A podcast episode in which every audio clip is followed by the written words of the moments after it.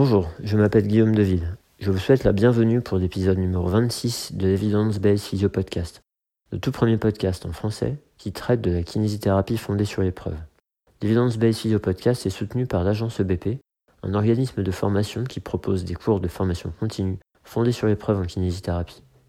Dans cet épisode numéro 26, j'ai eu la chance d'échanger avec Camille Le Tertre, une confrère kinésithérapeute française qui travaille à Londres dans un service de renom spécialisé dans la prise en charge des patients douloureux chroniques. Camille a développé des compétences vers une vraie prise en charge biopsychosociale du patient et elle a choisi un article qui traite de l'aspect souvent évoqué, mais presque jamais en profondeur, l'aspect social. Vous allez découvrir dans cet épisode comment la douleur persistante menace l'identité sociale des patients. Très bon épisode à tous. Thank you.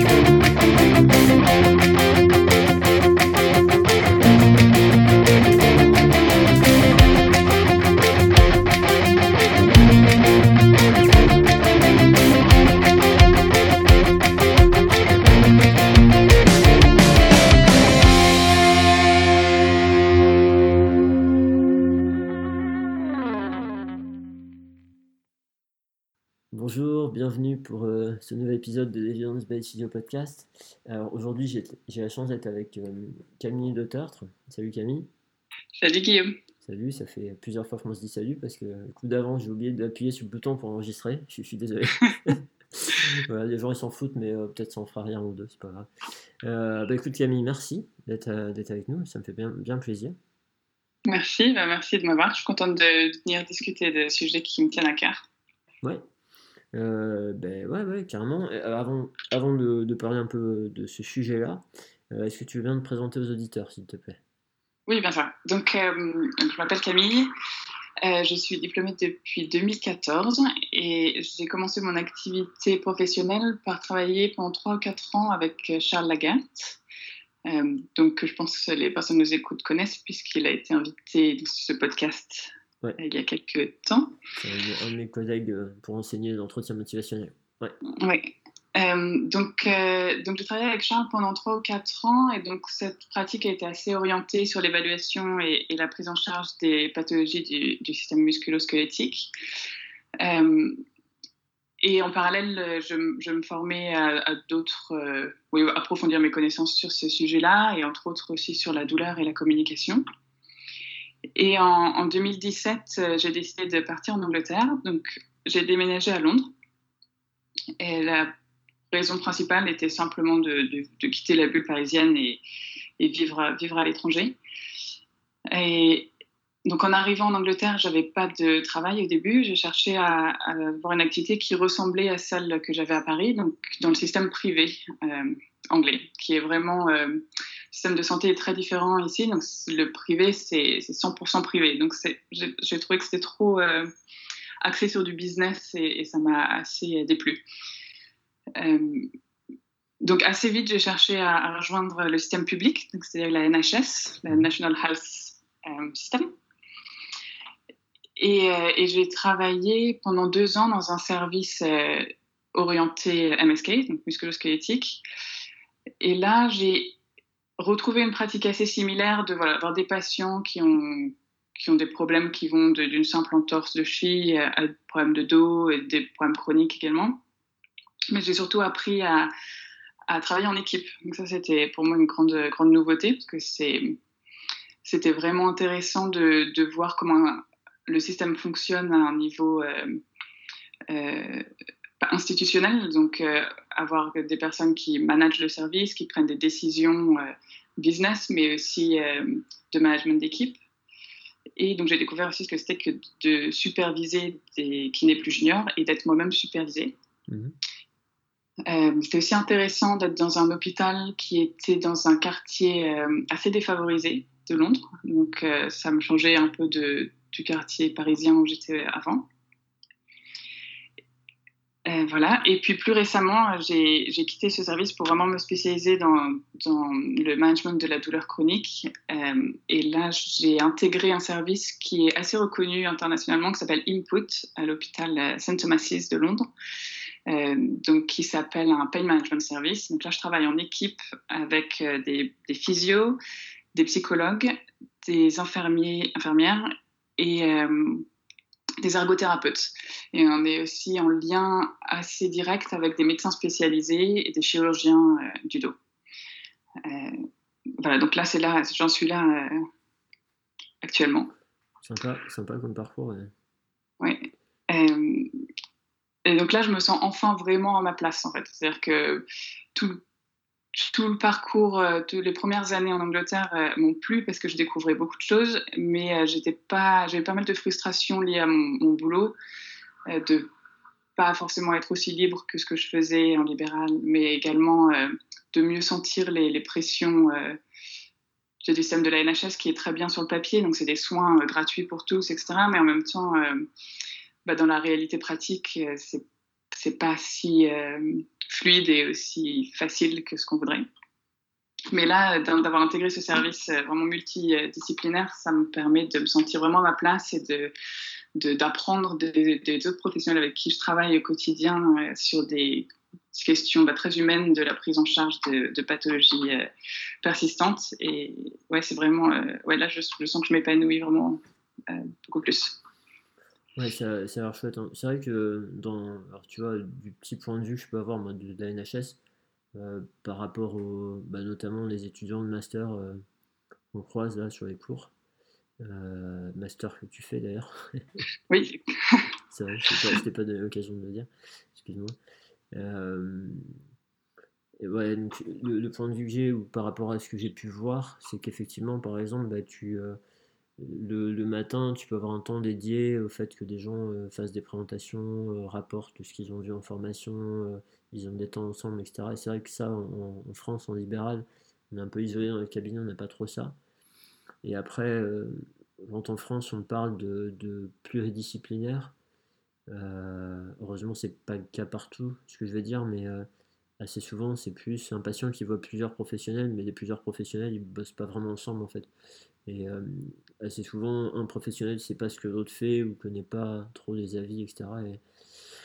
Et, bon, et non seulement, il me semble qu'en Grande-Bretagne, ils sont quand même vachement attentifs aux, guidelines, ils essayent vraiment d'être evidence-based. Alors peut-être que parfois ça va un, peu loin, ça je me rends pas compte, mais peut-être parfois ça va un peu loin. Euh, mais autant en France, euh, il peut y avoir cette difficulté de euh, bah, penser du pluridisciplinaire. Est-ce que c'est vraiment une vraie collaboration entre les professionnels pour le patient Et est-ce que les soins proposés, enfin, voilà, les, tu vois, moi, le centre antidouleur à côté duquel je travaille, bah, j'ai des patients qui me disent que l'infirmière leur conseille d'aller acheter des champs de fleurs, c'est des tapis d'acupression. Ouais. Euh, alors que c'est des patients enfin, là, sur lesquels je pense qui euh, s'en sortent par des prises en charge actifs, sauf que on leur demande de rester deux heures par jour couchés sur un tapis avec des picots. Hmm. Et ouais, il, y a, des frustrations. Alors c'est pas les mêmes, mais il y, en a sans doute d'autres pour vous, mais. Euh, ouais. Bah, du coup, là, donc c'est vrai que dans les services, quels que soient les services MSK en, Angleterre, il y a toujours, comme tu disais, dans la semaine, euh, je sais pas, peut-être deux ou trois heures qui sont, qui sont protégées de la clinique où euh, toute l'équipe se réunit pour euh, faire des séances de teaching. Donc des séances de, voilà, il y a une des personnes de l'équipe qui, donc peut-être que ça tourne chaque mois, qui va présenter un sujet, qui va faire un peu de recherche dessus, choisir un article récent et le présenter à l'équipe pour, essayer de permettre de garder un niveau d'actualité, de, pratique euh, le, plus approprié possible. Et dans, le, dans mon équipe actuelle, euh, donc comme ça, un, multidisciplinaire, en fait, on a la même chose chaque semaine. On a des réunions euh, multidisciplinaires, mais aussi des réunions juste entre physio. Et ça, ça permet de discuter euh, ouais, de, développement de services, de nouvelles connaissances, euh, de bien-être aussi des salariés, du staff. On parle pas mal de nous aussi. C'est, c'est vraiment intéressant pour, se sentir euh, intégré et, motivé, en fait, de vraiment faire avancer ces services. Peut-être qu'il faut que je décrive un petit peu ce qu'on fait d'ailleurs. Euh, le, programme, le service, pardon, délivre des programmes de pain management qui sont construits sur l'approche de ACT, donc Acceptance and Commitment Therapy. donc en fait, les patients qu'on a nous sont envoyés soit par leur médecin généraliste, soit par des médecins spécialisés. Nous, on les, on les évalue. Donc, leur évaluation, ils rencontrent pendant 45 minutes, ils discutent avec un physio et pendant 45 minutes, ils discutent avec un psychologue. Et ensuite, euh, ensemble, on prend la décision de soit les référer vers d'autres services euh, plus spécialisés parce qu'on juge que ce ne sera pas euh, adéquat pour eux, soit on les, on les accepte dans notre service, entre guillemets. Et là, on a plusieurs types de programmes. donc, c'est des groupes de patients et l'activité principale, c'est un programme résidentiel. Donc, on leur donne, on leur fournit une chambre d'hôtel en fait. Mhm. Euh, les patients viennent pendant trois semaines, ils rentrent chez eux le week-end, mais chaque jour ils ont, euh, avec le même groupe, euh, des séances animées par un psychologue ou un physio ou un ergo ou un infirmier ou une infirmière. Et le but de ce programme est bien d'améliorer leur qualité de vie. On ne promet pas à ces patients de diminuer leur douleur, mais on travaille vraiment sur des approches très réflexives et, euh, et on leur donne des opportunités d'expérimenter comment approcher les activités qui sont importantes pour eux euh, de manière nouvelle et de les aider à prendre mieux conscience de leurs barrières, de leurs freins euh, psychologiques, mais aussi physiologiques, de comment est-ce que la peur ou la colère ou l'anxiété, comment est-ce qu'ils le ressentent dans leur corps et comment est-ce que ça euh, leur quotidien et leur habilité à faire ce qui est important pour eux dans la vie. Donc on ne travaille pas sur la réduction de la douleur et les patients euh, doivent bien comprendre ça avant de venir. Euh, donc ça c'est le rôle de l'évaluation aussi, mais on les aide à retourner à une vie qui est plus remplie des choses qu'ils aiment faire. J'espère, j'espère que c'est clair. Bah, euh, bah, si, si, enfin, bah, de toute façon, on va y venir après, hein, mais ça fait. Ça met en avant le. Enfin, pour moi, dans ce que j'entends, ça met en avant le côté social, en fait. Tu.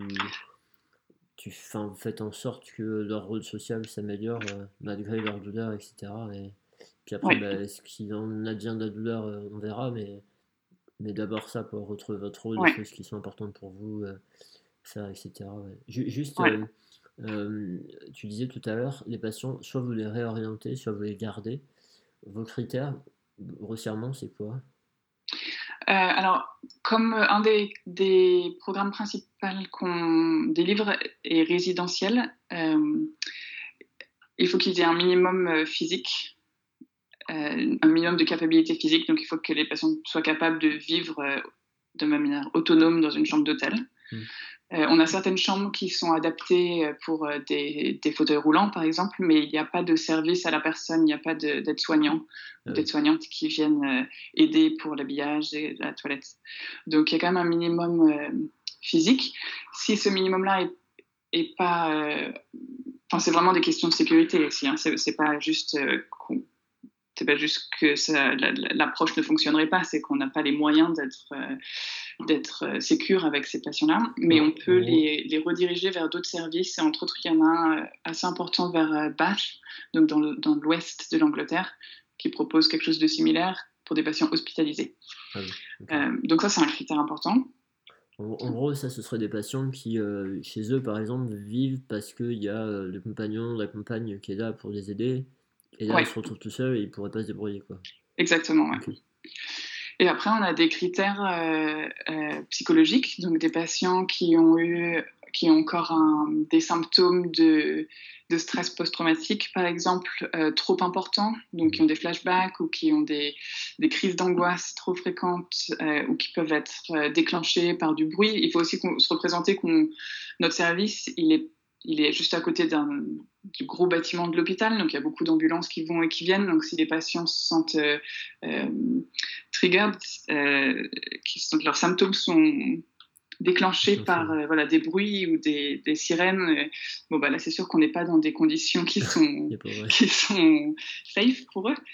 donc ça c'est des choses, on va réorienter vers des services plus spécialisés, mais on les, on les rejette pas forcément. C'est-à-dire qu'on va leur dire ça peut être intéressant si vous voulez de venir dans notre service, mais on a un prérequis qui va être pour vous de, de, de, recevoir une thérapie spécialisée pour ce stress post-traumatique, par exemple.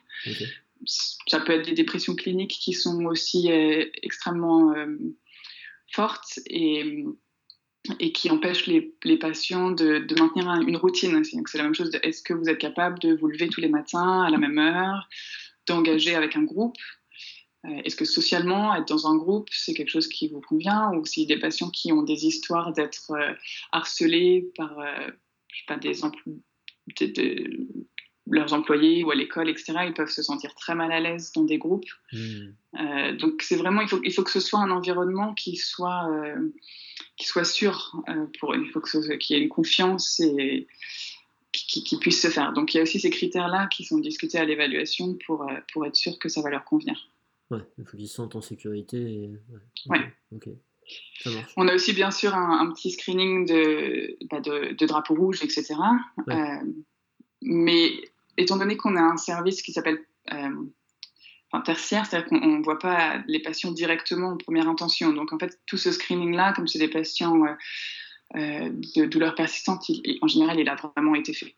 Donc euh, on a beaucoup de patients où on va avoir beaucoup de drapeaux rouges, mais en fait, ça a déjà été, ils ont déjà eu des scans, ils ont déjà été vus par des spécialistes, discutés. Donc en fait, tout ça, c'est souvent pas des choses qui vont nous arrêter. Ouais.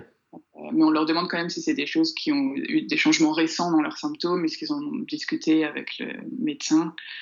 Euh, mais c'est assez rare qu'on ait à renvoyer vers un spécialiste parce qu'on est inquiet qu'il puisse y avoir une euh, pathologie sous-jacente plus importante. Une pathologie sinistre, ouais. ouais, Bah, bah, ça illustre bien le concept de, des drapeaux rouges, on, reste vigilant tout le temps en fait. Hein. Oui, exactement. Parce que les choses peuvent changer, il peut y avoir des nouvelles trucs. Et, Mais bien sûr, c'est des gens qui ont déjà été sans doute euh, investigués beaucoup et peut-être même parfois un peu trop.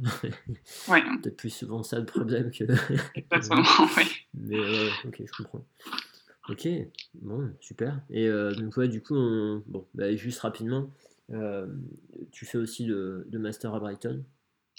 Oui, c'est ça. Donc, euh, je suis ici, bah, comme, comme, toi, dans le master physiothérapie and education à, Brighton, euh, que j'ai débuté bah, à peu près en arrivant en Angleterre. Euh, donc, j'ai fait le choix de le faire assez lentement. Ça, c'est assez confortable euh, avec ce master. Ne dit pas ça à moi. Voilà, faire vraiment un module à la fois parce que j'ai vraiment trouvé ça génial, l'approche éducative en Angleterre et surtout en fait de reprendre des études euh, pour savoir, et savoir pourquoi est-ce qu'on les fait et pouvoir euh, mettre en pratique euh, ce qu'on apprend, c'est vraiment une autre approche, une complète, complètement une autre expérience que la formation initiale, je trouve. Et, donc, vraiment, j'adore faire ce master. Et là, j'arrive au bout. Voilà, tous les modules sont terminés. Et bah, comme toi, je m'apprête à débuter la dissertation. C'est ça, on avait dit tous nos modules, sauf que moi j'ai commencé avant toi, donc je suis allé encore euh, moins vite, plus lentement, on va dire, on comme on veut. Et euh, c'est vrai cette histoire de, de pouvoir utiliser les choses. Tu sais, moi, j'avais la possibilité de faire un Master 2 en deux ans, trichant un peu en biomeca, et euh, enfin même pas en deux ans, en un an, juste pour un Master. Et franchement, je me suis dit, mais je pourrais même pas m'investir un an dans un truc où euh, je vais avoir l'impression que ça me servira pas dans ma pratique. Mm. Je, me permets de prendre le temps de dire parce que j'ai régulièrement, j'ai vraiment assez souvent des gens qui me contactent euh, sur Messenger ou, enfin, ou ailleurs parce qu'ils ont envie de se lancer dans un master et qui me posent des questions sur euh, le master de Brighton, etc. Et effectivement, c'est un gros investissement en temps, etc. Enfin voilà, c'est, puis c'est, pas facile. Enfin, je sais pas, toi, tu as peut-être trouvé ça facile, mais euh, c'est vraiment pas facile. Euh, mais par contre, c'est un truc qui paye pour, euh, pour la pratique tout de suite et pour le développement personnel dans plein de dimensions. en plus, et en plus tu as du pluripro parce que tu as plein de professions différentes dans, tes modules. tu sais, tu parlais de management tout à l'heure dans la NHS. Forcément, la plupart des gens qui viennent faire des cours, bah, il, enfin, il y en a pas mal qui sont dans la NHS. Et et moi, bah, c'est là où je m'étais planté de modules quand j'ai fait euh, le module de Managing Change. En fait, c'était un module de management pour changer la pratique dans un service, ce genre de choses. Moi, je m'étais dit que ça allait être la gestion du changement pour le patient. En fait, non. Mais, euh, mais bon, alors, du coup, c'était un peu. Mais, mais en fait, en allant dans des domaines vraiment divers, on apprend vachement. Quoi. C'est super, super enrichissant. Ouais, ouais complètement. J'avoue que je ne savais pas tellement dans quoi je mettais, où je mettais les pieds quand j'ai commencé. Euh, j'ai été un peu euh, excitée par l'idée de faire ça, mais je pense que je ne m'étais pas bien rendu compte de l'investissement que ça demande. Et c'est là aussi que c'est agréable de pouvoir être assez flexible quand même euh, dans la vitesse à laquelle on le fait, etc. Mais c'est vrai que ça demande quand même pas beaucoup de temps. Mais, mais oui, il y a une richesse de, de ce master. En fait, ce que j'adore aussi, c'est pouvoir, comme tu disais, de, de mixer avec d'autres disciplines. Euh, c'est-à-dire que toi et moi, on ne fait pas le master euh, MSK, MSK. C'est-à-dire qu'on on ouvre à, au management, à de l'éducation. Et en fait, c'est des choses. Euh, enfin, moi, ça m'a permis d'avoir une grande bouffée d'air, entre guillemets, de, de, mettre la tête ailleurs que dans la clinique. Et, ça apporte énormément d'un point de vue personnel. Et pour moi, personnellement, ça m'a ouvert beaucoup de portes professionnelles et j'en serais pas là où j'en suis aujourd'hui sur euh, ce service euh, si, si j'avais pas eu cette, euh, cet input de l'université qui permet de mixer un peu les connaissances. Ouais, c'est très, très riche. Non, non, ouais, c'est c'est chouette. Donc, ça demande un investissement, mais ça en vaut la peine et effectivement, on peut, faire des, on peut le faire en un an, comme on peut le faire en six ans. La flexibilité, c'est ça. Euh, pas plus, Guillaume, pas plus que 6 ans. non, non, ça va, je suis encore dans les temps. Bref, bon, alors, euh, bah, merci pour, euh, pour ta présentation. C'était super intéressant. Moi, j'en savais déjà une partie, mais j'en ai appris même un peu mm. plus, donc c'est cool. alors, comme d'habitude, on a un article attaché au podcast. Est-ce que tu mm-hmm. veux bien nous présenter l'article que tu as choisi? Oui. Euh, donc c'est un article qui a été publié en 2018 dans le journal Pain, qui s'appelle Pain as a Threat to Social Self, donc euh, qui peut se traduire par la douleur comme une menace au soi social. Euh, il a été écrit par quatre auteurs, dont le principal auteur est Kay Chaos. Je ne sais pas si je le prononce correctement ça. Euh, on a renoncé depuis longtemps à être sûr qu'on prononce oui, merci. et, et, en fait, j'ai beaucoup, euh, j'ai beaucoup aimé cet article. Je l'ai découvert parce que mes deux derniers modules euh, universitaires se s'entrecroisaient un petit peu. il y en a un qui considérait le, la promotion de la, de la santé, de, du bien-être et de la résilience par la participation dans des activités sociales. Euh, j'ai vraiment beaucoup aimé ce, module. Et en même temps, je faisais un module indépendant que j'avais choisi d'orienter sur le, le, phénomène de stigmatisation des, des personnes euh, qui ont des maladies persistantes et donc entre autres une douleur chronique. Donc évidemment, ces deux modules m'ont amené à, vraiment creuser ce qu'on appelle le social dans le modèle biopsychosocial. Et je trouve que cet article est vraiment euh, un très bon résumé euh, de, de, de, la complexité de ce social. Euh, oui, je n'ai pas dit, mais c'est ce qui s'appelle une, revue thématique. Je pense que c'est comme ça qu'on appelle ça. Donc, ça n'est pas, un, pas un essai randomisé, ce n'est pas une revue de littérature, c'est juste un, un, article qui fait un peu un point sur les, différents, euh, euh les, différentes connaissances disponible à l'heure actuelle sur le sujet de euh, la douleur et, et l'identité sociale. Ouais. Euh, ce, que, tu disais, par exemple, euh, par rapport au module que tu évoquais, par rapport au master, ça illustre aussi le fait que dans le master, il y a un choix large de modules et on fait euh, pas ce qu'on veut, mais pas grand. on peut vraiment les piocher un peu partout, donc chacun le fait différemment. Les deux modules dont tu parles, c'est pas des modules que j'ai fait. Euh, voilà, on met de côté le master maintenant. euh, par rapport à l'article, moi, il y a un truc que j'ai remarqué que à la dernière lecture, c'est que le dernier auteur, qui est souvent le plus connu sur les. C'est Johan Flyen. Et mmh. je pense qu'il y a des gens qui vont reconnaître parce qu'il est quand même il a quand même produit des choses assez, assez connues, dont le modèle de peur évitement hein, avec euh, Steve Linton. C'est lui qui est à l'origine de cette modélisation. Donc en fait, c'est une équipe qui est habituée à bosser sur la douleur. Et là, effectivement, euh, le truc, c'est qu'ils ont fait. moi, ce que j'en ai compris, c'est que euh, ils ont fait une espèce de synthèse euh, de comment la douleur menace l'identité sociale en fait de la personne et en se basant à la fois sur des, des théories évolutionnistes, en allant chercher dans la littérature sociale, la psychologie en santé, c'est une synthèse un peu de tout ça. Donc forcément, ils ont, ressorti quelques thèmes. Euh, c'est leur synthèse à eux. Euh, il pourrait y avoir eu des résultats différents si ça avait été fait par d'autres. Et en même temps, euh, enfin, ce qu'ils disent, ça, ça, ça, prend du sens. Et c'est, c'est, pas n'importe qui et c'est pas une méthode de recherche quantitative. C'est pas une méthode de recherche tout simplement. Mais c'est pas pour ça que ce qu'il y a dit dedans, ça n'a pas de valeur. Non, et en effet, euh, ce qui est chouette avec cet article, c'est qu'il est très riche, la, la, bibliographie est très très riche. Donc euh, je pense que ça peut être un bon point de départ aussi pour ensuite euh, aller piocher les, bah, les concepts qu'on veut, qu'on veut approfondir. Et, et il y a beaucoup de, beaucoup de références. L'autre auteur que moi je connaissais, c'est Amanda C. Williams. Ah qui est une, psychologue euh, spécialisée dans le management de la douleur, qui travaille dans un service similaire au mien euh, à Londres et qui est très impliquée euh, pour travailler avec des, physios et, les former aux approches dites informées par la psychologie. Je ne la connais pas personnellement, mais je l'ai déjà entendue et elle est, elle est, très intéressante. Ok, cool. Voilà. Donc oui, cet article me, me, paraissait vraiment intéressant. avant je ne sais pas, tu voulais faire l'introduction peut-être? Non, non, bah, non j'allais te proposer de, de, rentrer un peu plus dans l'article. Je pense que c'était ce que tu étais en, train de faire. Oui, tout à fait.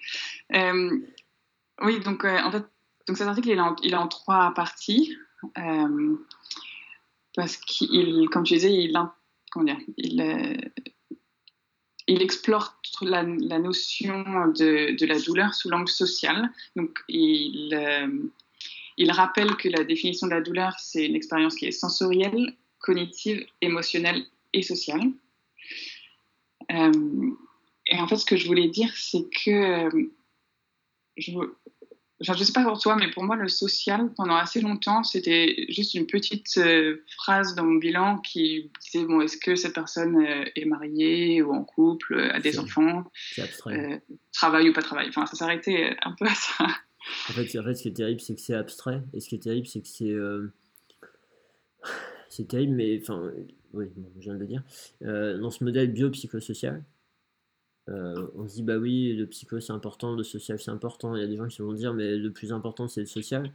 Et juste, bah, il y en a qui vont répéter, mais, mais sans forcément savoir pourquoi. Et, à un moment donné, le problème c'est qu'on va tous le dire par mode mais derrière on ne sait pas ce qu'il y a et le jour où on est face à un patient on ne sait pas quoi en faire quoi. donc euh, et si avec cet article là ce sera intéressant justement d'aborder enfin on va aborder ce sujet là quoi. c'est ça qui est chouette ouais. et comme tu dis parfois il y a aussi cette idée que c'est bio et psychosocial ouais. mais en fait c'est déjà deux choses différentes psycho et social et du coup j'ai quand même regardé euh, euh, la définition des sur l'OMS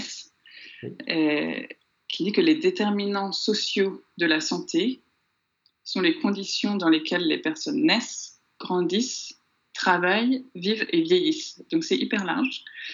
Et les points clés, c'est euh, la stabilité économique, l'accès au système éducatif, l'accès au marché du travail, l'accès au système de santé, l'accès aux loisirs et l'environnement, donc la qualité du logement, la pollution de l'air, euh, la sécurité, l'accès à la nourriture, etc. Donc euh, Déjà petit avant d'entrer en détail de l'article. Mais c'est intéressant, euh, ça, donne des bases et ça peut, enfin, ça peut comprendre, ça peut nous permettre de comprendre pourquoi ils vont parler des différents besoins et, euh, et, clairement ça donne aussi des bases pour savoir à quoi s'intéresser auprès de notre patient si on veut s'intéresser à l'impact social. Oui. Et, et pour moi, le social, c'est vraiment le plus complexe dans les, ces trois dimensions de biopsychosocial justement parce que c'est ça c'est pas un niveau individuel, c'est un niveau euh, systémique, c'est un niveau. quand on parle de, social, c'est inévitablement parler du contexte socio-économique et, et sociopolitique. Mmh. Donc ça peut faire un peu peur, mais en même temps, c'est ce qu'on vit au quotidien. Quoi. Ouais, c'est ça. C'est ce fameux mot. Alors après, ça dépend comment on catégorise les choses, mais tu as aussi le socio-culturel. Ouais. Sur les cultures. Mais euh, tu as, vraiment ce mot là qui ressort souvent, et moi avec lequel ne suis pas très à l'aise parce que je n'ai pas l'habitude de l'utiliser, mais cette histoire d'interpersonnel en fait. C'est pas. C'est des interactions de la personne avec d'autres personnes en fait. Euh, ouais. rien d'autre de plus à dire là-dessus. tu peux enchaîner.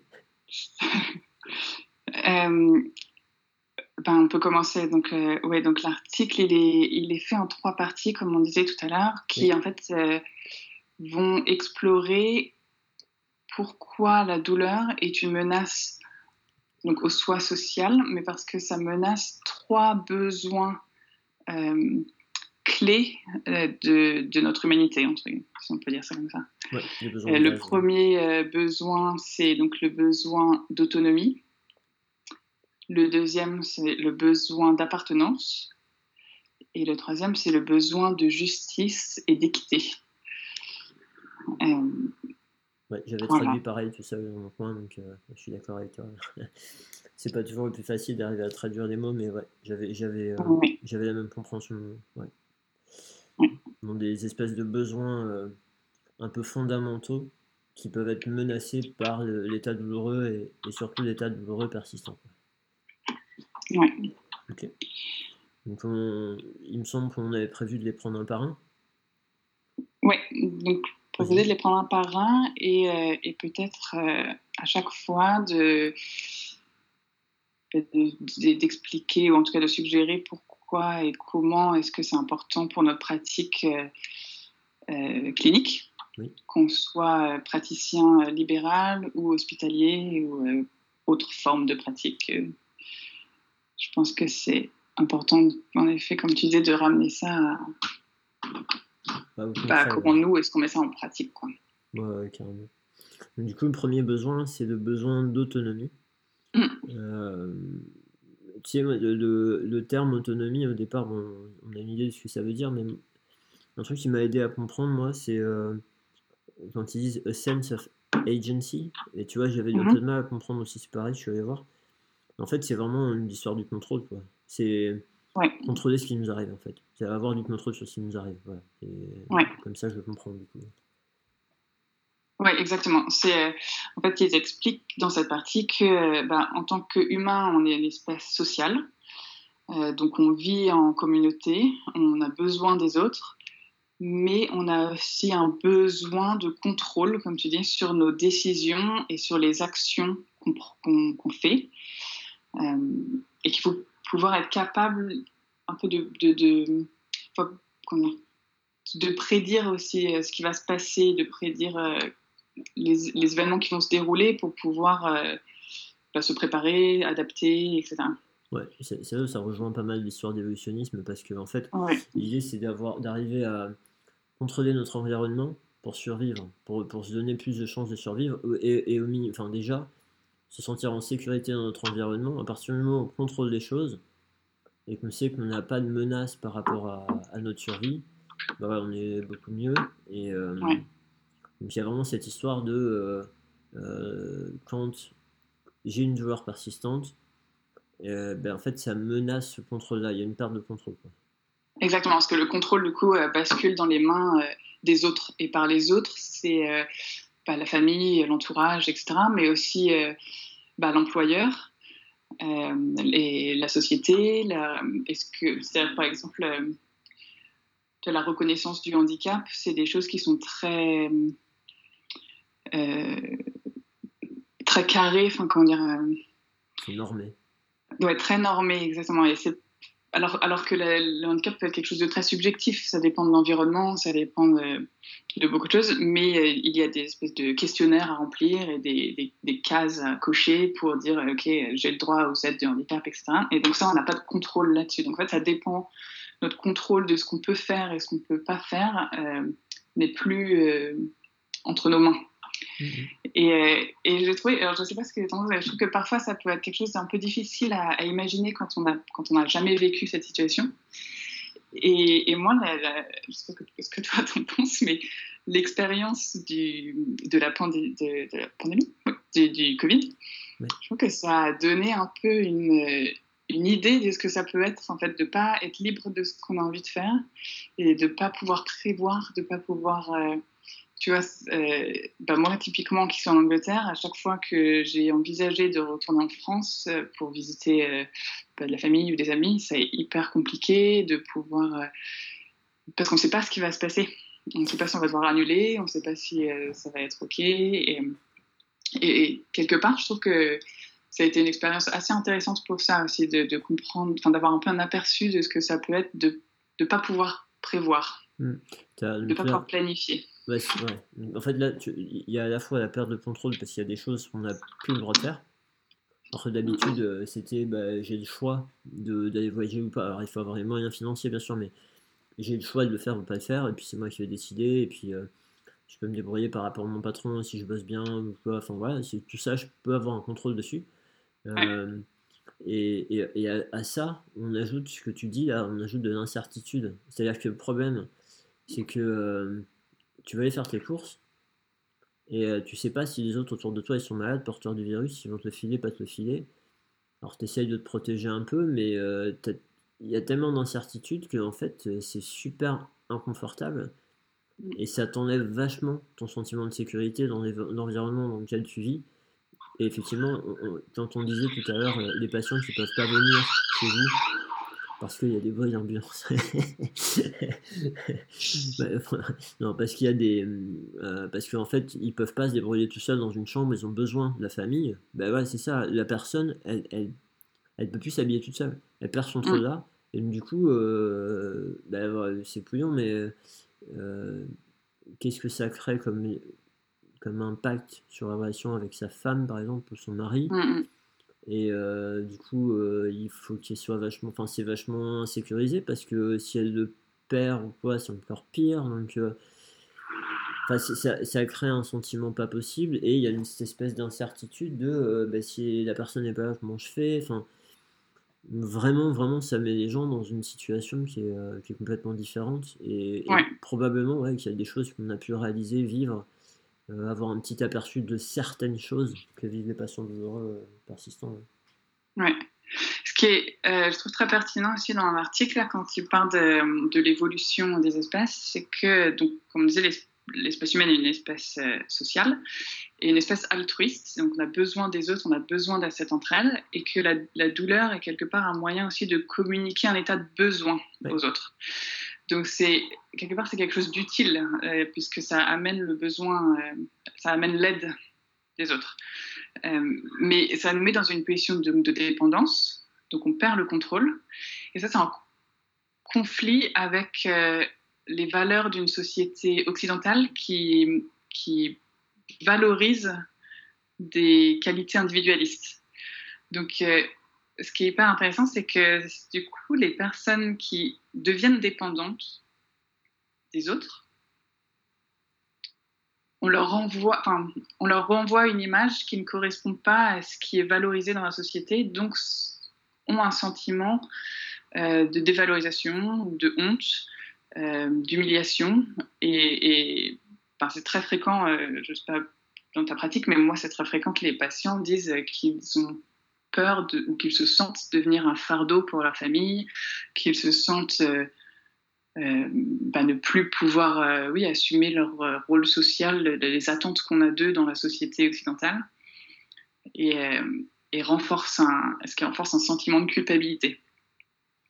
Ouais, ça c'est terrible. En fait, tout ce qu'on dit là, de toute façon, parce que tu sais, tu me dis, je sais pas si ça t'arrive. Oui, ça m'arrive, et je pense mais je pense que pour que ça nous arrive en tant que praticien d'avoir des retours comme ça, euh, il faut qu'on soit au point au niveau communication pour donner les conditions nécessaires pour que le patient le dise en fait. Et euh, qu'on soit dans l'empathie etc qu'on soit dans l'écoute. Et euh, effectivement à partir du moment où on est là dedans oui ces choses là ressortent. Et oui il y a des patients qui pleurent pendant la consultation oui enfin voilà. Donc après faut, faut être confortable pour arriver à gérer des choses comme ça du mieux possible. Mais, mais de toute façon, c'est pour ça qu'ils viennent les patients. on l'a déjà dit dans, ce podcast, mais une personne qui a une douleur et qui n'a pas peur qu'il y ait un impact sur son rôle social, elle ne vient pas consulter. Exactement, la peur, c'est psycho, le social, c'est l'impact sur sa vie sociale. Et s'il n'y a pas un impact social, s'il n'y a pas de crainte, la personne ne va pas venir. Donc, voilà. Et, et dans, ce que tu disais, le, ces, ces notions de théorie, évolutionniste, moi, ça m'a rappelé, il y, a, y, a, un gars dont j'ai déjà parlé aussi dans le podcast qui s'appelle Robert Sapolsky. Euh, hmm. J'en ai parlé parce qu'il avait fait un truc, enfin il a fait un truc notamment que j'ai écouté sur, euh, euh, sur la, la, physiologie du stress. Ouais. avec, super, Super bouquin. Ouais, les bouquins. Bah, moi, j'ai les, les fait en version audio, mais bon. Et c'est pourquoi les, les ailes n'attrapent pas d'ulcère. Voilà. Et en fait, il y, a un autre euh, bouquin, un autre truc audio là, qui s'appelle euh, Being Human. Et en fait, là, mhm. dans le truc, euh, alors je ne l'ai pas écouté en entier, mais dans, dans, son premier bouquin, il y a un thème qui revient à chaque fois, et à chaque fois, il le répète dans les différents chapitres. Bah, là, c'est pareil. Et là, le thème, en fait, c'est le but d'une espèce, c'est de transmettre ses gènes. Mm. En fait, le, enfin, le but d'un le but d'un individu, c'est de transmettre ses gènes. Et en définitive, l'idée, c'est, euh, d'assurer sa descendance. Et, euh, euh, alors, ça paraît évident avec des, plantes, si on s'intéresse aux plantes, etc., leur but, c'est de faire des graines pour. voilà. Mais, mais en tant que mammifère, on, est, on est dans le même délire, en fait. Et, et l'histoire, c'est que moi, ça m'aide à comprendre cette histoire de théorie évolutionniste, de dire ben, à un moment donné, euh, on a plus de chances de, se transmettre, de transmettre ces gènes si quand il nous arrive quelque chose qui ne va pas, on a des personnes autour pour nous aider. Donc, d'avoir, euh, quand on n'est pas bien, de savoir l'exprimer et d'avoir des gens qui vont venir nous aider et d'avoir la possibilité de leur faire confiance, c'est vraiment un point fort pour nous aider plus tard à être en bonne santé à transmettre ces gènes. Euh, et, en fait, moi, le lien que ça a fait avec la pratique, c'est que je me suis dit, ben, un patient qui est dans cette situation de perte de contrôle, qui est obligé de déléguer du contrôle de sa vie, soit ses proches, soit aux professionnels de santé, souvent les deux, ben déjà, la relation, l'impact que ça a sur, sa relation avec ses proches, il est quand même énorme. Et comme tu dis, de honte, d'embarras, de, de, de des sentiments de culpabilité, etc., c'est terrible. Et vis-à-vis du professionnel de santé, on ressort souvent que l'alliance thérapeutique est quelque chose de super important. Mais en fait, euh, c'est pareil, ça j'ai déjà dit, mais une des définitions que j'ai lues, moi, de l'alliance thérapeutique, c'est la confiance qu'a le patient dans la capacité du thérapeute à l'aider. Et en fait, on retrouve ça. C'est la personne qui va chercher, par des interactions sociales, une personne qui, euh, en laquelle il a confiance dans sa capacité à l'aider pour pouvoir après ben, euh, retrouver son, son, rôle social et, et se développer. Euh, ouais, bon, après, il y, a cette histoire de se transmettre des gènes et puis il y a cette histoire de euh, qu'est-ce que la culture nous dicte, ce que tu disais tout à l'heure, de être capable d'être aussi bien le plus proche possible de ce qu'il dit dans les magazines, ou si la personne n'adhère pas à la culture générale et à une sous-culture plus personnelle, de, voilà, avec ses valeurs, de, de, pouvoir se rapprocher de ses valeurs, c'est tout ça c'est super important. Quoi. Il y a beaucoup de choses que tu dis euh, sur lesquelles j'ai envie de rebondir et qui, qui, aussi sont très sont explorées un peu plus loin dans l'article, dans le, dans le besoin d'appartenance. Euh, donc je vais peut-être garder ça pour un peu plus tard, mais oui, je suis tout à fait d'accord avec toi. Et ce qui est voilà, en tout cas, sur ce, sur ce, ce besoin d'autonomie, oui, c'est pas comme cette, cette, question de perte de contrôle, mais aussi la, la, la façon dont ça s'est perçu dans la société. Euh, et je pense qu'en ça, on n'a pas toujours ce recul-là. Comme tu disais, il faut c'est aussi quand on est sensibilisé à ça qu'on entend les patients qui partagent ce, sentiment d'être un fardeau, etc. Mais je pense que c'est intéressant quand on l'entend de ne pas le laisser passer ou en tout cas d'avoir cette compréhension euh, un peu plus large et pas juste euh, au sein d'un noyau familial, mais un peu plus large de, pourquoi est-ce qu'on a ce sentiment de culpabilité ou, ou d'humiliation de devenir dépendant. Et parfois, on perd un peu cette, euh, voilà, cette, explication très, très large de la société. Ouais, c'est large. Et puis d'arriver à légitimiser auprès de la personne. Enfin, de, déjà, nous, de se rendre compte de ça. Et tu sais, c'est un peu l'histoire de la boîte de Pandore. Hein. C'est En fait, le problème, Ah ouais, c'est que quand on quand on sait pas ce qui va sortir, on n'ose pas ouvrir. Et puis quand on a peur de ce qui pourrait sortir parce qu'on ne saurait pas le gérer ou quoi en faire, bah c'est pareil, on n'ose pas ouvrir. Et parfois, Mm. le truc, c'est que ça s'ouvre tout seul. Enfin, moi, je le vois régulièrement quand je fais des jeux de rôle avec des étudiants, où il y a des choses qui sortent. Il y a un étudiant qui joue un patient qui va sortir un truc. En général, l'étudiant qui joue le, le, le professionnel, il l'élude. Il n'y va Mm. pas. Il n'y va pas parce qu'il a. Ben, je pense qu'il n'a pas les outils en fait. Il n'a il a pas les connaissances de qu'est-ce qu'on peut en faire et puis il n'a pas les outils. Et, euh, et à partir du moment où on a ça, parce que nous, il nous faut un certain niveau, un certain niveau de confiance aussi hein, pour pouvoir aller explorer ces choses-là. Euh, et à partir du moment où on n'a pas ça, c'est difficile de- d'y aller. Mais après, quand on l'a et qu'on va l'explorer et qu'on s'y intéresse, comme tu dis, là, on peut, on peut mieux avoir une vision d'ensemble, comprendre ce qui lui arrive. Et euh, alors, je suis désolé, c'est peut-être un truc qui, va, oui, qui sort après, je suis désolé, mais euh, je le dis quand même, euh, cette histoire de stigmatiser les patients, Ouais. et de les juger, etc., ben, ça devient beaucoup plus facile de l'éviter parce qu'on comprend, on comprend ce qui se passe d'un point de vue humain, en fait. Et, et du coup, c'est plus euh, ah ben non, voir lui dans mon agenda, euh, pff, voilà, c'est c'est ok, euh, c'est une personne qui souffre et, euh, et j'ai envie de l'aider, et puis je me rends bien compte que bah, y a, tout dépend pas de moi non plus, quoi. Ouais, exactement. De toute façon, tout ça va beaucoup se regrouper parce que ça s'entrecoupe. Donc, désolé pour les auditeurs, on va se répéter. Ouais. Après, c'est Euh, aussi la difficulté d'une analyse thématique, c'est qu'on fait des catégories, mais euh, on peut pas les, les, les séparer de façon euh, hyper nette, quoi. Il y a des choses qui se recoupent. et- Ouais.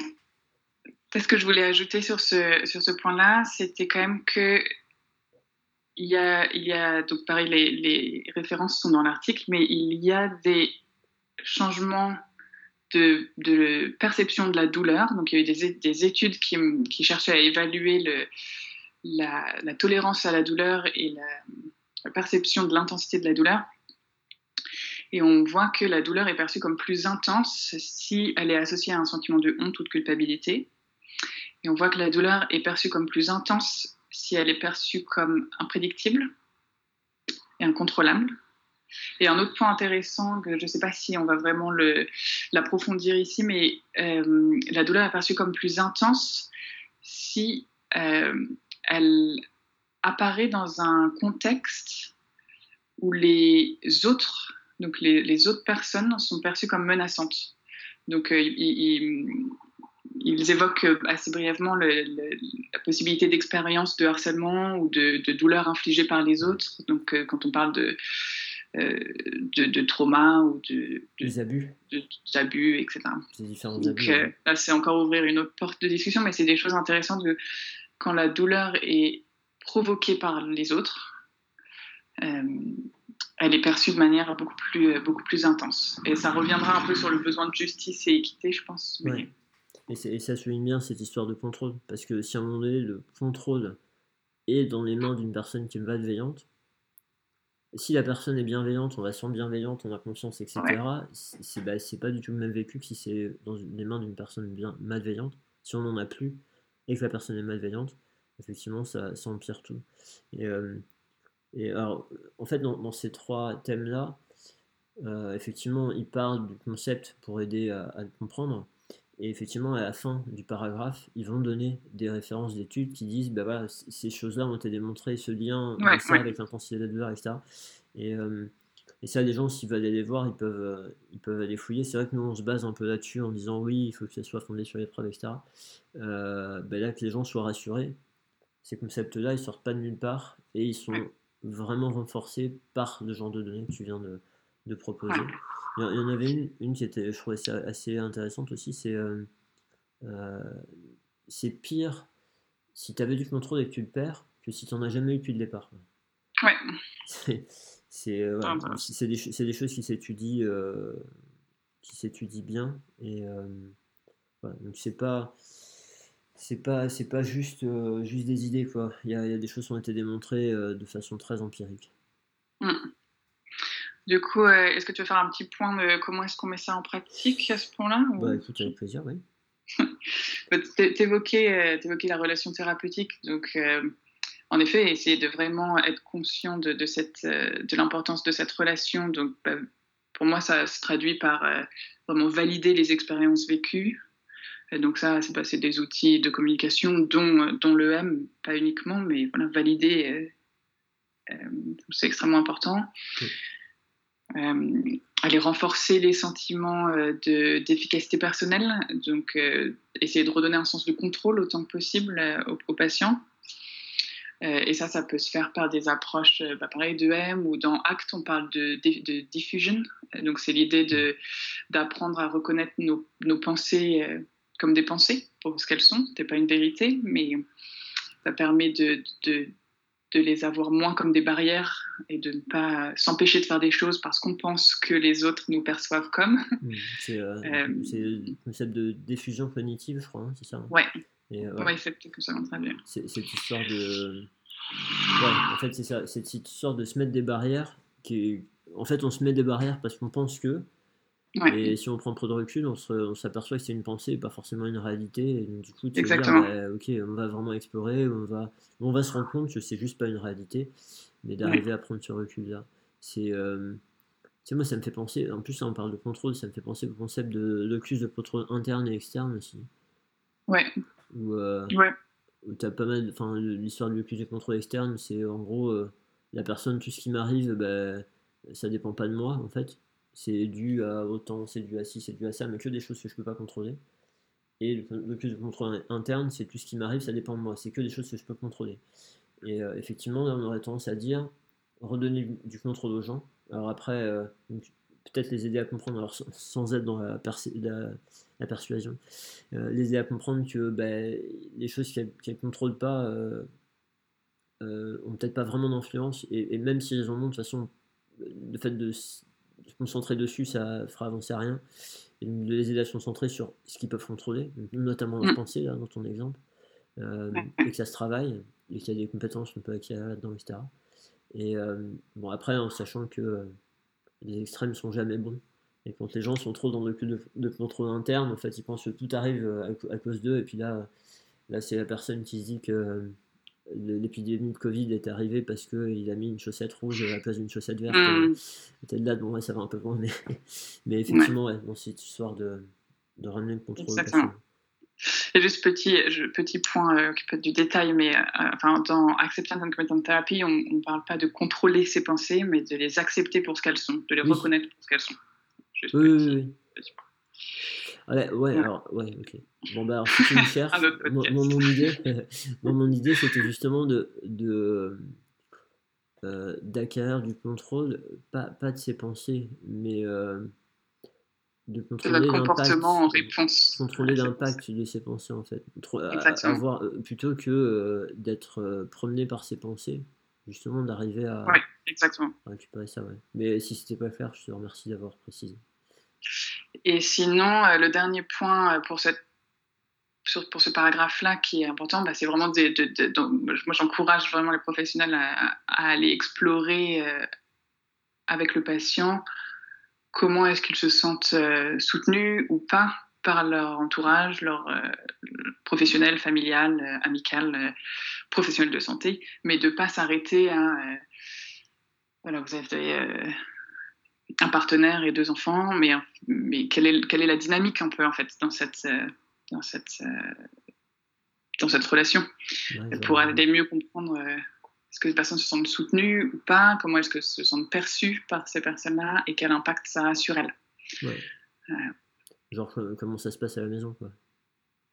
Ouais, ouais, on peut des questions comme euh, quel rapport est-ce que vous entretenez avec votre famille? Comment pensez-vous que X ou Y vous perçoit? Euh. Ok. Quel impact de ce qui vous arrive sur, bah, sur votre relation avec, avec vos proches, votre famille, votre employeur, votre, ce que vous disiez tout à l'heure? Ouais, effectivement, on parle beaucoup de la famille, mais on l'a dit tout à l'heure, hein, c'est euh, le travail, c'est des loisirs, c'est ouais. bah, toutes les choses importantes pour la personne. Quoi. Ouais. Mm. Voilà. Est-ce que tu veux ajouter quelque chose sur ce besoin d'autonomie? Non, non. Euh, je, pensais juste à un truc, en fait, euh, un truc que tu m'as dit. Et je sais pas si c'est le meilleur moment, mais comme j'y pense et que j'ai toujours peur que ça revienne pas, je préfère en parler maintenant le fait, tu sais, tout à l'heure, tu as dit que les patients, pour rentrer en service où tu travailles, ils ont 45 minutes avec un, kiné, enfin un physio, et 45 minutes avec un, ou une psychologue. Mm. Et en fait, tu, m'as dit que parfois le patient commence par le kiné, parfois il commence par le psy. Et, et, ce qui se passe, c'est qu'entre les deux, vous faites un petit débrief. Et donc ça t'est arrivé, toi, de. Et puis potentiellement à la fin aussi, je pense. Et tu m'as dit que ça t'est arrivé de voir un patient, d'avoir un sentiment d'avoir fait ressortir pas mal de trucs. Et puis le psychologue voit après, et vous débriefez après, et en fait, elle te sort des trucs où tu te dis, bah ouais, là, en fait, euh, maintenant que ça c'est sorti, je comprends beaucoup plus de choses, en fait. Donc, euh, euh, je sais pas si, as, si tu veux parler de ça. Ouais, bah, oui, complètement. Et c'est là la richesse d'être en équipe avec des psychologues dans, pour cette population de, de patients euh, douleurs persistantes parce que vraiment je pense qu'en tant que physio enfin là on parle de concepts qui sont euh, je pense font partie de notre euh, pratique dans le champ de compétences merci mais mais il faut aussi bien avoir conscience qu'on n'est pas il faut pas être seul. Et, je pense que c'est quelque chose sur laquelle je, voudrais revenir un, peu plus tard dans, l'article mais je pense que c'est indispensable de, créer un réseau multiprofessionnel ou au moins avec un psychologue quand on voit des populations euh, complexes euh, comme celle-ci parce que euh, moi je, vois des patients qui sont bah, en effet qui ont des histoires parfois assez lourdes et, compliquées mais en fait c'est pas des patients exceptionnels. C'est des patients qui sont vus dans vos cabinets à tous je pense. Seulement ils sont pas toujours Bah, comme on n'a pas forcément les clés pour aller explorer des, histoires passées d'abus, euh, des histoires euh, de harcèlement ou des, dynamiques euh, relationnelles compliquées, on peut se sentir un peu désemparé. Et, je trouve que oui, j'apprends énormément à chaque fois que je redébriefe avec les psychologues de, tout, tout, ce qu'ils ont pu apprendre, parce que nous, on ne pose pas ces questions-là. Et c'est normal, c'est ok, mais il faut pas pour autant euh, s'imaginer qu'elle n'existe pas. Et, c'est là la, richesse d'être en équipe, c'est de pouvoir faire ça. Et peut-être que parfois, ce qu'on peut se dire, c'est que s'il y a un truc qu'on ne comprend pas et qu'on se dit, mais pourtant, on, il me semble avoir fait de notre mieux, etc. Alors, euh, bah il y a des jours où on y arrive mieux, des jours où on y arrive moins bien, mais, mais parfois, il y a aussi le fait que bah, c'est juste des dimensions qui ne sont pas dans notre champ direct et, euh, et qu'à la limite, on peut. Il y a des techniques qui peuvent le faire ressortir. Mais après, nous, on est limité dans nos, outils pour aider le patient à avancer là-dedans. Donc, euh, dans, dans, cette situation-là, notre rôle, sans doute, quand on bosse tout seul, euh, c'est d'avoir des moyens de faire ressortir. Quand on sent qu'il y a un truc qui va pas, qu'on se dit, mais là, il y a quelque chose d'atypique et je ne pas. Euh, avoir, en étant plus concret. Toujours pareil, une relation thérapeutique suffisamment de bonne qualité pour que le patient se sente en confiance pour vous sortir ces choses-là déjà, et après d'avoir des outils pour les faire sortir. Euh, et alors là, complètement concret aussi, euh, moi le truc qui m'avait vraiment mis sur le cul, c'est la première fois que j'ai demandé à une personne de dessiner sa douleur. Ouais. Je voulais bien qu'on allait nulle part, et en fait, euh, la personne, elle a décidé, elle a dessiné l'homme qu'il avait quitté deux ans avant. Elle était surprise de ce qu'elle avait dessiné d'ailleurs. Et bon, bah voilà, là l'idée c'est juste d'avoir deux trois billes pour euh, pas se sentir parce que là c'est exactement l'histoire de la boîte de Pandore quoi. il y a un truc qui sort on se dit oh, j'en fais quoi c'est juste d'avoir deux trois billes un truc tout bête qu'on peut proposer c'est euh, bah, ok vous auriez une amie qui vous ferait ce dessin là qui vous dirait ça euh, vos conseils pour cette amie ce serait quoi? Là faut réfléchir à la personne et c'est des situations où ça fait ressortir ça fait ressortir du point de vue du patient c'est pas nous qui sommes en train de pointer du doigt ou de et c'est la personne après qui fait son cheminement. Moi, cette patiente-là, elle m'a demandé si je connaissais un, ou une psychologue. Exactement, c'est ce que j'allais dire. Je pense que il faut pas hésiter à euh, explorer ces choses-là, mais pour que ce soit fait de manière euh, safe et donc sécure pour les patients et pour nous, et ne pas risquer de créer plus de, de douleur ou plus de ou perdre la confiance du patient. Il faut aussi avoir un, bah, bah, un bon réseau, en fait, où euh, aller renvoyer euh, ces patients-là vers d'autres professionnels de santé, parce que là, ça sort de notre champ de, de, pratique. Mais la stratégie de ne pas poser les questions parce qu'on ne se sent pas à l'aise et donc mettre des œillères, je pense que par contre ça apporte de bien à la personne. Non, après, après, il, ouais. après, il faut avoir des notions parce qu'on ne va pas s'aventurer tout seul. Donc euh, ça, ça, ça peut non, la nécessité de se former. Il y a, moi, je, voudrais juste rajouter un point par rapport à la pratique en France, donc, euh, par rapport à ce thème-là, auquel je n'ai jamais pensé, et maintenant je me rends vraiment compte de cette importance-là, c'est que les médecins, ils sont là aussi pour orienter les patients dans ce genre de difficultés. Hein. Et, mm. je parle des médecins généralistes, en fait. Euh, moi, les médecins généralistes avec qui je bosse, euh, c'est les premiers. Enfin, ils, ils, parlent énormément de ce genre de, difficultés avec les patients et ils peuvent les aider un minimum et après les orienter. Et eux, ces réseaux-là, ils les ont parce qu'ils travaillent. Et franchement, moi, en tant que libéral, alors, euh, moi je dis ça pour moi, hein, peut-être que tout le monde l'a déjà compris, moi je l'avais pas compris, mais une personne dans cette situation-là, j'aurais jamais eu l'idée de la renvoyer vers son généraliste pour mmh. justement se faire aider si euh, moi j'ai pas de réseau. Et clairement, euh, je sais pas pourquoi j'ai pas cette idée-là. Euh, je me dis du coup il y en a peut-être d'autres non plus qui n'ont pas non plus. Mais vraiment penser à ça quoi. Les, médecins généralistes ils sont là aussi pour ça, ils sont pas que dans le bio. Ouais, je suis contente que tu dises ça d'ailleurs. C'est intéressant parce qu'en Angleterre, pour le coup, nous, J'arrête pas de dire euh, on renvoie vers, on renvoie vers, mais en fait non, on renvoie vers le GP, on renvoie vers le, le médecin généraliste. C'est-à-dire qu'on ne fait pas les, les ordonnances directement, on ne met pas en contact directement avec d'autres services. On écrit une lettre au médecin qui est un résumé de l'évaluation qu'on a fait avec les patients. Et, et, on, et on, on, explique qu'on a discuté avec le patient que un soutien psychologique ou, euh, ou ça peut être aussi qu'ils ils ont besoin d'une évaluation euh, de leur, euh, de leur appartement pour faire des modifications dans la salle de bain, etc. On peut aussi faire ce genre de suggestions, mais c'est le médecin généraliste qui fera la démarche pour, pour que ça arrive. Oui, bah d'autant plus, il me semble que les patients ils peuvent venir un peu de tout le pays, donc du coup, que ce soit des professionnels de proximité, on va dire, qui puissent gérer tout ça, c'est pas plus mal. Mais ouais, non, c'est c'est vraiment, je, je, je, sais pas pourquoi, mais moi j'aurais jamais eu cette idée-là. Et maintenant que je vois que mon boss est médecin avec qui je suis là, ça me paraît juste évident.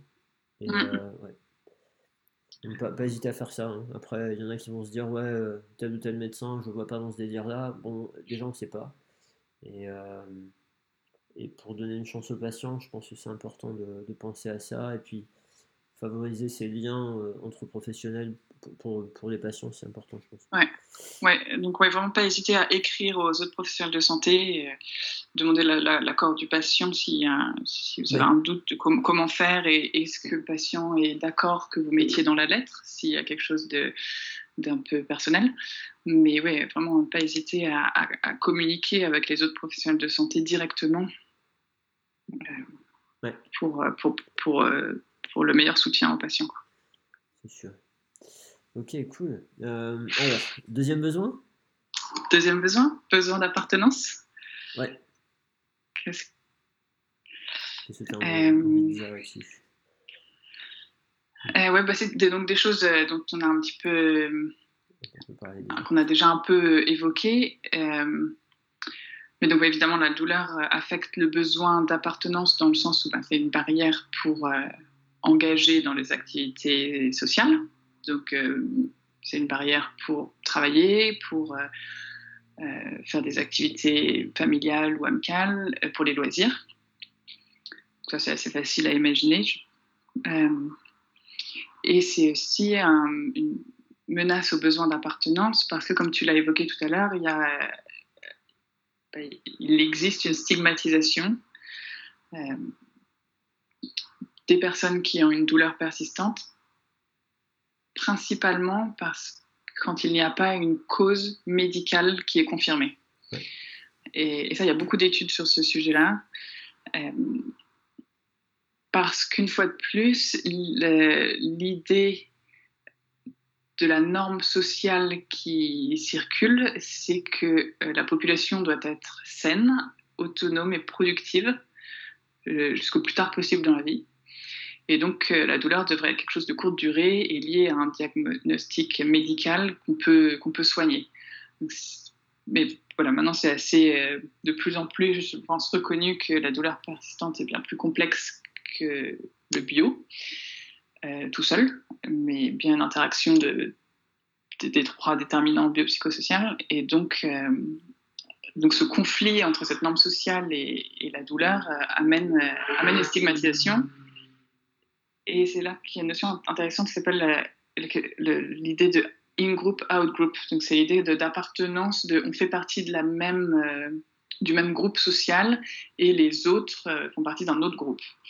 Et, et pareil, il y a beaucoup d'études, et c'est un peu ce qui me passionne en ce moment, c'est l'idée de psychologie sociale et donc comment ces deux groupes euh, interagissent et la, différence de comportement de l'individu envers les personnes qu'il considère être de son groupe par rapport au comportement que cette personne va adopter envers les personnes d'un autre groupe. Mhm. Euh, et là, il y a des études assez marrantes parce que, par exemple, je, lisais un truc sur, si tu, un exemple un peu concret, c'est si tu te considères euh, fan de football et que, par exemple, tu es fan de Liverpool, c'est Liverpool son équipe, euh, Guillaume? J'étais fan de football il y avait longtemps. Je, je suis Liverpool pour faire plaisir à Mike.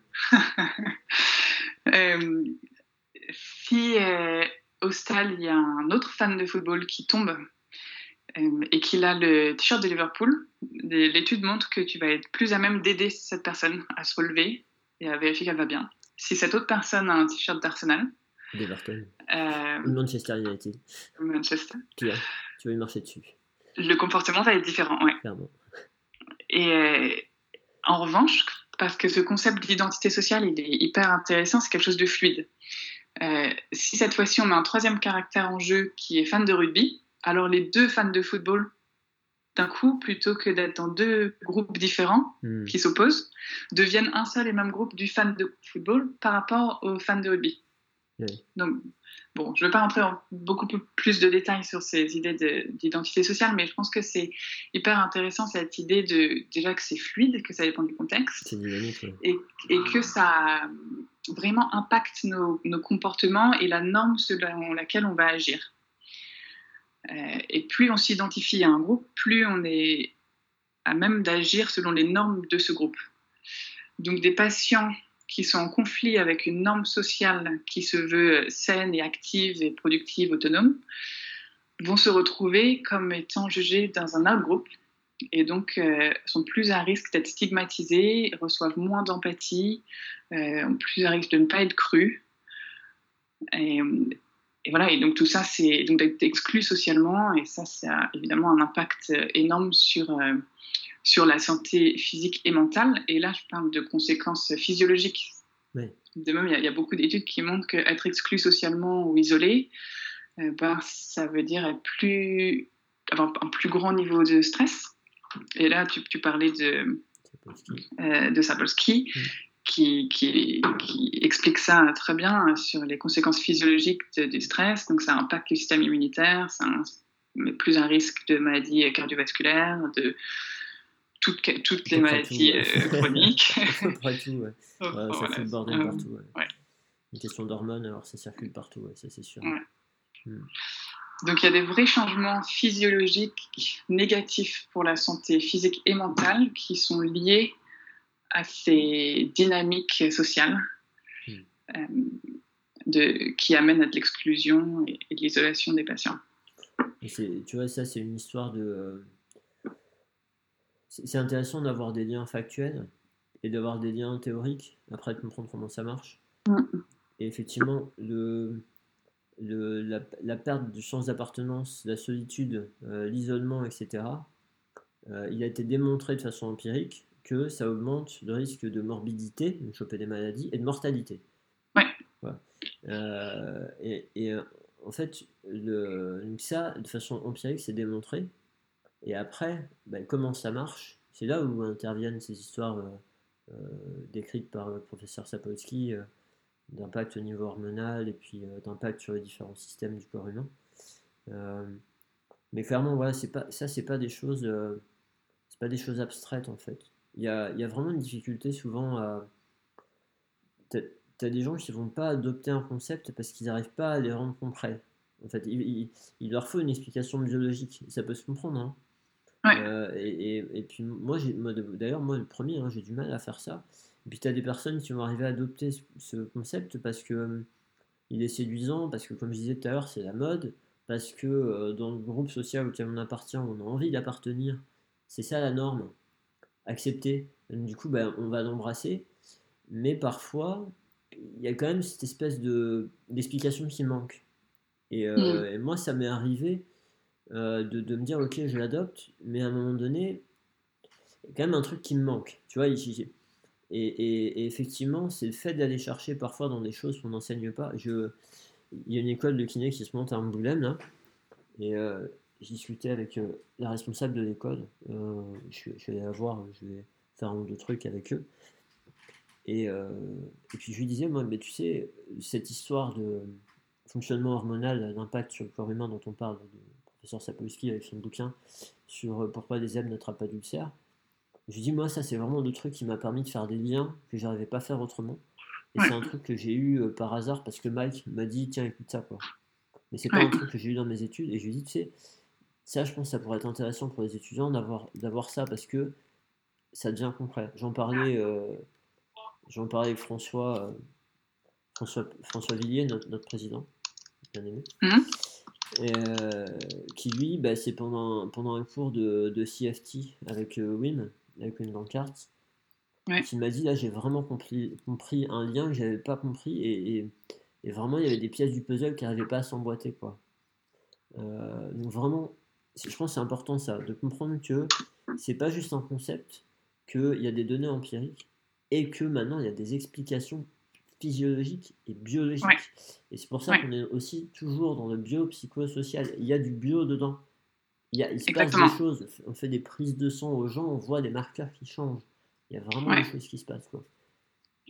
Exactement, et je suis tout, d'accord, tout à fait d'accord avec toi. Il ne faut pas perdre de vue le fait que des, ces, ces, concepts psychosociaux sont liés à des, des marqueurs biologiques. Et, c'est un truc qu'il ne faut pas hésiter à partager avec les patients aussi. Parce que, tu vois, moi, c'est un truc que je me dis parfois aussi. Il y, y, a des choses, je pense j'ai mis des mois ou des années à comprendre, à vraiment, à vraiment comprendre un, dans un certain degré certains concepts. Et euh, je me dis que le patient qui en face de moi depuis une demi-heure ou trois quarts d'heure, je m'attends à ce qu'il comprenne lui en une demi-heure et trois quarts d'heure, c'est même pas sa profession.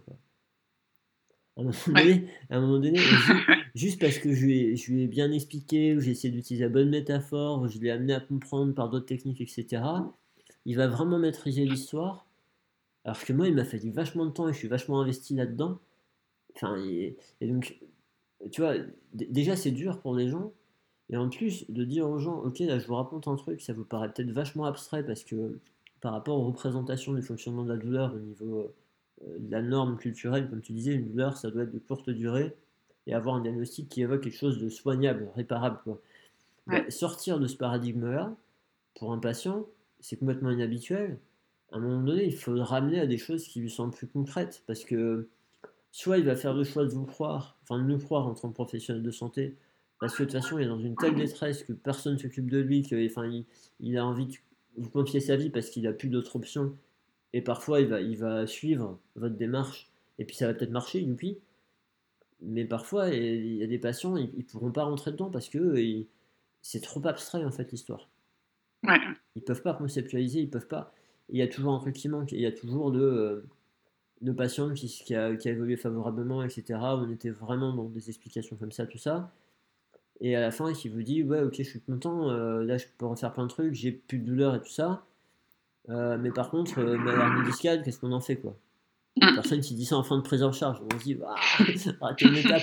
Mais ouais, mais il y a des gens qui le disent et il y a des gens qui le pensent et qui le disent pas à la fin. Donc, voilà, c'est, et c'est aussi une façon de, de, de, pouvoir aussi comprendre pourquoi les patients euh, ont du mal à, à, nous suivre parfois dans notre raisonnement. C'est que bah, voilà, on a passé du temps à y réfléchir. Quoi. Ouais. Ouais d'où l'utilité d'avoir aussi des bonnes métaphores ou des bonnes des bons exemples concrets de la vie de tous les jours pour essayer de faire passer ces messages et, des expériences en fait. Je pense que moi c'est une des choses que j'ai vraiment appris dans, dans ce master d'éducation, c'est que une, super explication euh, c'est cool, mais en fait il faut il faut le vivre pour vraiment euh, changer euh, changer nos approches. Avoir l'expérience du ah, Après effectivement si on fait faire un truc au patient et que lui, il a l'expérience du changement quand il fait ce truc-là, déjà, c'est une information qui vient de lui. Et euh, là, du coup, ça, là, ça, peut plus facilement balayer tout un tas de connaissances ou de pensées qu'il peut avoir parce que ça prend la primauté. Quoi. Il a eu l'expérience. Et, euh, tu, sais, tu sais, ces histoires de. Ces histoires hormonales, là. Euh, je sais pas ce que tu en penses, mais des, des, des patients qui ont des difficultés à gérer leur, leur stress. Mm. patient, on fait le tour, et puis à un moment donné, on se rend vraiment compte que bah ouais, ma douleur, elle se réveille, euh, elle, augmente quand mon patron il approche de moi, quand il me met la mm. pression, etc. Vraiment, j'ai mes douleurs qui augmentent. Alors, déjà, encore une fois, le patient, pour qu'il nous confie ça, il faut avoir créé une certaine relation thérapeutique. Mais un patient qui, qui, nous sort ça, euh, à un moment donné, on pourrait se dire, voilà, euh, le stress, bah, c'est pas pour nous, on est kiné, etc. Et, mais quelque part, tout ce qui est les techniques de euh, de méditation pleine conscience, là, de mindfulness, ou de sophrologie, ou de. Après, on s'en fout, ou de d'activités que les gens vont faire qui les débranchent de leurs problèmes, ça peut les aider. Et aider une personne à comprendre ça, donc aider une personne à retrouver des choses qui sont importantes pour elle socialement. Tu vois euh, D'aller faire telle activité avec une personne proche, etc. Et de se brancher sur l'activité pour se débrancher de son stress. Bah, moi, une façon que j'ai pour aider les patients à comprendre ce problème-là, c'est un truc que donne euh, Robert Sapolsky dans son, dans son bouquin. Lui, il parle à un moment donné, il dit, euh, alors ce que j'ai mes patients, vous savez, ce gars-là, il dit qu'il y a une profession qui est vachement intéressante, c'est le métier de contrôleur aérien, en fait. C'est des gens, euh, ils sont dans une tour de contrôle, et il faut pas qu'ils se trompent. Parce que s'ils se plantent, voilà, gros, carnage, quoi. Et Sapolsky, il dit que c'est assez rigolo parce qu'il y a des gens ils sont dans ce métier-là, euh, ben, ils tiennent un ou deux ans et puis après ils arrêtent, ils peuvent plus. Et il y en a d'autres, qui font ça jusqu'à la retraite et puis ils pourraient même continuer après, ça leur pose pas de problème. il dit en fait la différence, c'est que si vous faites une prise de sang au premier, trois heures avant qu'ils posent leur cul sur leur siège au travail, trois heures avant d'embaucher, leur niveau de cortisol là est vachement élevé. Ils sont déjà dans cette espèce de réponse physiologique au stress. Les autres, trois minutes avant, le niveau de cortisol il n'est pas élevé. Et même chose, quand ils, quand quittent, ils partent du boulot, c'est fini. Et les autres, eh ben, ils traînent ça pendant longtemps après. Et, du coup, cette espèce de stress permanent, ça les bouffe en fait. Mm. Voilà. Et, euh, l'idée, c'est de, vraiment faire un lien avec ce qui se passe au niveau hormonal, un lien avec l'énergie que ça prend aux gens, avec le stress, et après de se dire, vous savez, il y, y, a, des stratégies qui permettent euh, d'arriver à faire redescendre ça. Ouais à faire redescendre ces niveaux-là, à, normaliser, ne serait-ce que temporairement. Et, euh, et, voilà. et, ça peut être le fait de méditer, mais en tout cas de trouver un truc qui nous débranche du travail. Quoi. Ouais, exactement. Ça peut être, oui, comme tu disais, le mindfulness, mais tout, tout à l'heure, on, évoquait euh, les idées de, diffusion cognitive. Et pour moi, ça, c'est aussi des approches qui sont utiles. Alors peut-être que là, ça touche un peu plus à la, psychologie et ça peut être des choses, une fois plus, pour des physios, de, de travailler avec des psychologues qui, qui ont ces approches-là mais cette idée de reconnaître euh, euh, une, une, appréhension, une, appréhension, une inquiétude aussi pour, pour ce qu'elle est, ça peut permettre de, de, de faire baisser ces niveaux euh, hormonaux qui sont, qui sont à risque de, de pathologie. En fait, c'est vrai, c'est deux choses différentes. C'est soit. C'est deux choses différentes, mais oui. Soit tu te dis, il y a, il y a une inquiétude qui vient. En gros, en gros enfin, il y a des gens qui vont trouver ça peut-être terrible, mais moi dans ma tête je résume comme ça pour arriver à conceptualiser et puis, puis pour arriver à en parler avec les patients. Mais en gros, euh, l'idée c'est de se dire que bah, tu vas avoir des inquiétudes de ce qui peut se passer demain, mais en fait on sait rien si ça va se passer demain ou pas, mais tu as des inquiétudes de ça, ou tu es en train de penser à un truc qui s'est déjà passé, et de toute façon tu peux plus rien y faire. Et en fait tu es pollué en permanence par des choses de ce qui sont déjà passées et ce qui risque de se passer. Et donc l'idée c'est soit tu te débranches, soit tu arrives à t'ancrer dans le présent pour arriver à mm. sortir ces pensées de ta tête. Euh, et tu sais, il y a un truc qui est intéressant parce que je parle, alors je parlais pas, c'était pas de cette technique-là, mais euh, je parlais d'une autre technique avec Axel Mokri, euh, qui donne des cours aussi avec nous. Et elle me disait, sur une autre technique, elle me disait qu'elle n'était pas fan parce que c'était une façon un peu d'éviter le problème. C'était une espèce de fuite en fait. C'est un, un, peu de l'évitement, en fait.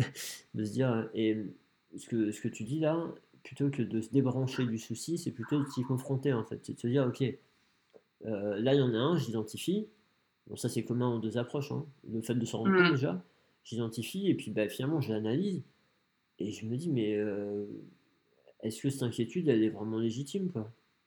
Enfin voilà. Ou après je sais pas, est-ce que le fait de m'inquiéter de ça maintenant, ça va m'aider ou pas pour... Alors c'est- ça peut paraître peut-être abstrait parce que la plupart du temps on a du mal à maîtriser ça, mais ce qu'il faut savoir pour nous et pour les patients, c'est que c'est des choses qui se travaillent et on peut améliorer nos capacités à faire ça. Oui, je pense que et,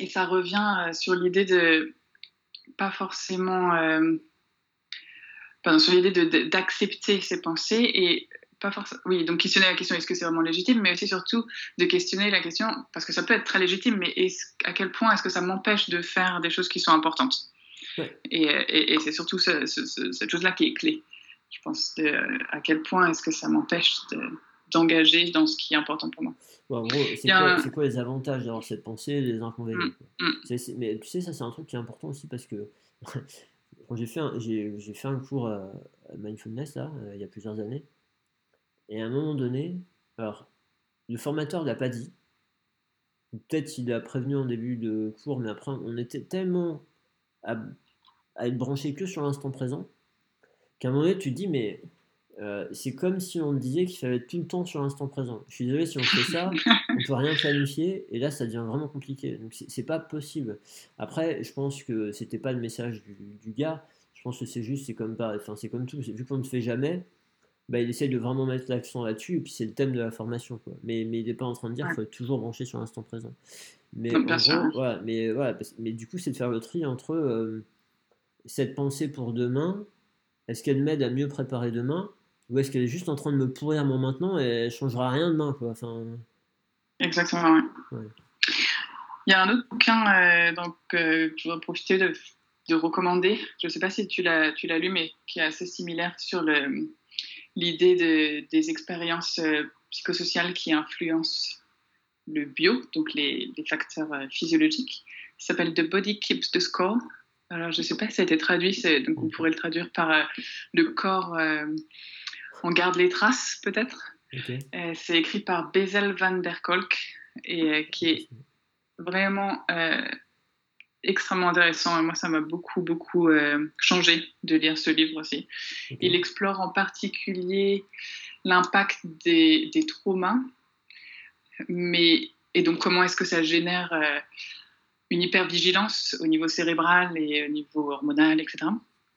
Mais par trauma, alors évidemment, il parle de choses très, très violentes, mais, mais pas que. Il parle aussi euh, de, de petites choses de la vie quotidienne et de, de, de- d'un peu de négligence, de se sentir euh, pas forcément euh, oui, validé dans l'enfance, etc., sans pour autant tomber dans des choses très, très dark de- de- d'abus euh, Ouais. euh, physiques ou émotionnels. Donc, mais mais voilà, il parle des deux et de comment est-ce que le corps en garde les traces euh, toute la vie. Euh, et c'est passionnant. Donc, ouais. Bon, on mettra, les références dans, le, dans la description. Oui. Ouais. Voilà. Et du coup, pour revenir peut-être à, à l'article, donc le besoin d'appartenance. Ouais. euh, voilà, il y a aussi donc, beaucoup d'études ont montré que euh, cette, cette idée d'appartenance à un groupe social, si ce groupe a des valeurs euh, positives et soutiennent, euh, alors il y a un bénéfice énorme sur la santé.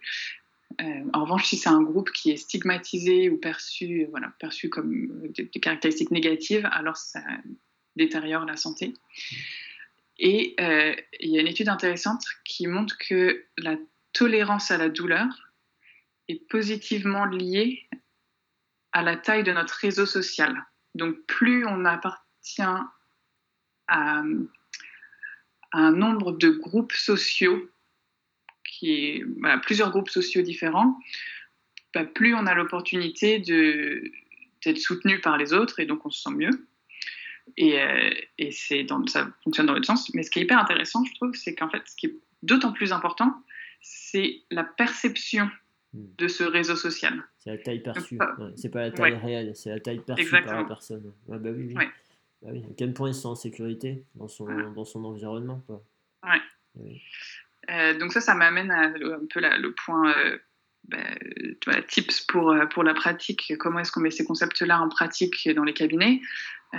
Et ben, je pense qu'à d'aller questionner les patients sur quels groupes sociaux leur permettent de se sentir validés, de se sentir humains, enfin, ils sont appartenir, et de les encourager à renforcer ces liens sociaux qui soutiennent autant que possible.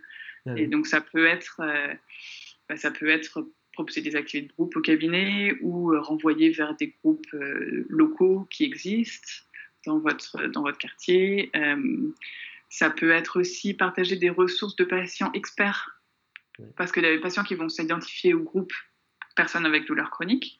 Donc, il y a un groupe qui est plutôt perçu, plutôt stigmatisé, plutôt perçu comme négatif. Et en fait, réussir à changer la perception de ce groupe peut faciliter euh, la personne à se sentir mieux dans cette identité de bah, je suis quelqu'un avec des douleurs persistantes. Euh, et donc mieux vivre cette identité-là et mieux vivre, euh, mieux pouvoir réagir à la stigmatisation des autres. Donc c'est l'idée d'avoir des rôles modèles un petit peu. Donc ça je ne sais pas tellement en France s'il y en a, mais je sais qu'en Angleterre il y a beaucoup de patients qui deviennent un peu patients experts et qui sont très actifs dans des associations de physio, etc. pour, bah, pour d'une part informer la pratique par leur expérience vécue, mais aussi qui permettent euh, pour les patients d'entendre d'autres personnes qui vivent des expériences similaires. Hmm. Et dans notre service, on travaille quasiment uniquement avec des groupes de patients et c'est vraiment systématique, quasiment systématique que les patients trouvent ça extrêmement euh, validant de, se sentir euh, appartenir à ce groupe-là et de pouvoir échanger avec des personnes qui ont des expériences similaires. Ouais. Euh, cette histoire de validation. Ça, je pense que ça se développe un petit peu en France. Que dans la formation d'éducation thérapeutique du patient que j'ai faite il y a, dans, le passé, il y a une patiente experte qui est intervenue. Mmh, Elle nous a parlé de différentes activités justement comme ça dans des, euh, dans des associations. Et, et même, euh, il commence à être intégré maintenant, je, je, pense. Ça va être de plus en plus le cas de les intégrer, même au niveau quand il y a des choses à mettre en place au niveau, euh, comment dire, pas légal, mais au niveau des règles, tu vois. Je pense, mmh. euh, même à l'hôpital, etc. Enfin, ouais, si, si, ça c'est en train de se faire.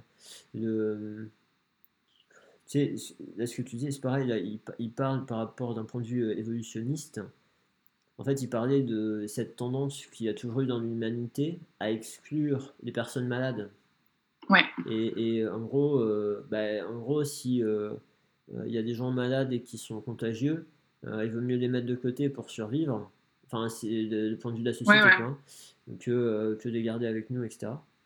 Et, en fait, quelque part, l'idée, c'est que bon, ben, la personne se sent exclue, mais si elle se retrouve dans un sous-groupe, elle recrée un sous-groupe, dans ce sous-groupe-là, elle retrouve une certaine sécurité parce qu'elle sait qu'elle va avoir d'entraide, parce qu'elle sait qu'elle a affaire à des gens qui sont dans la même difficulté, etc euh, elle sait qu'elle va pas être jugée, etc.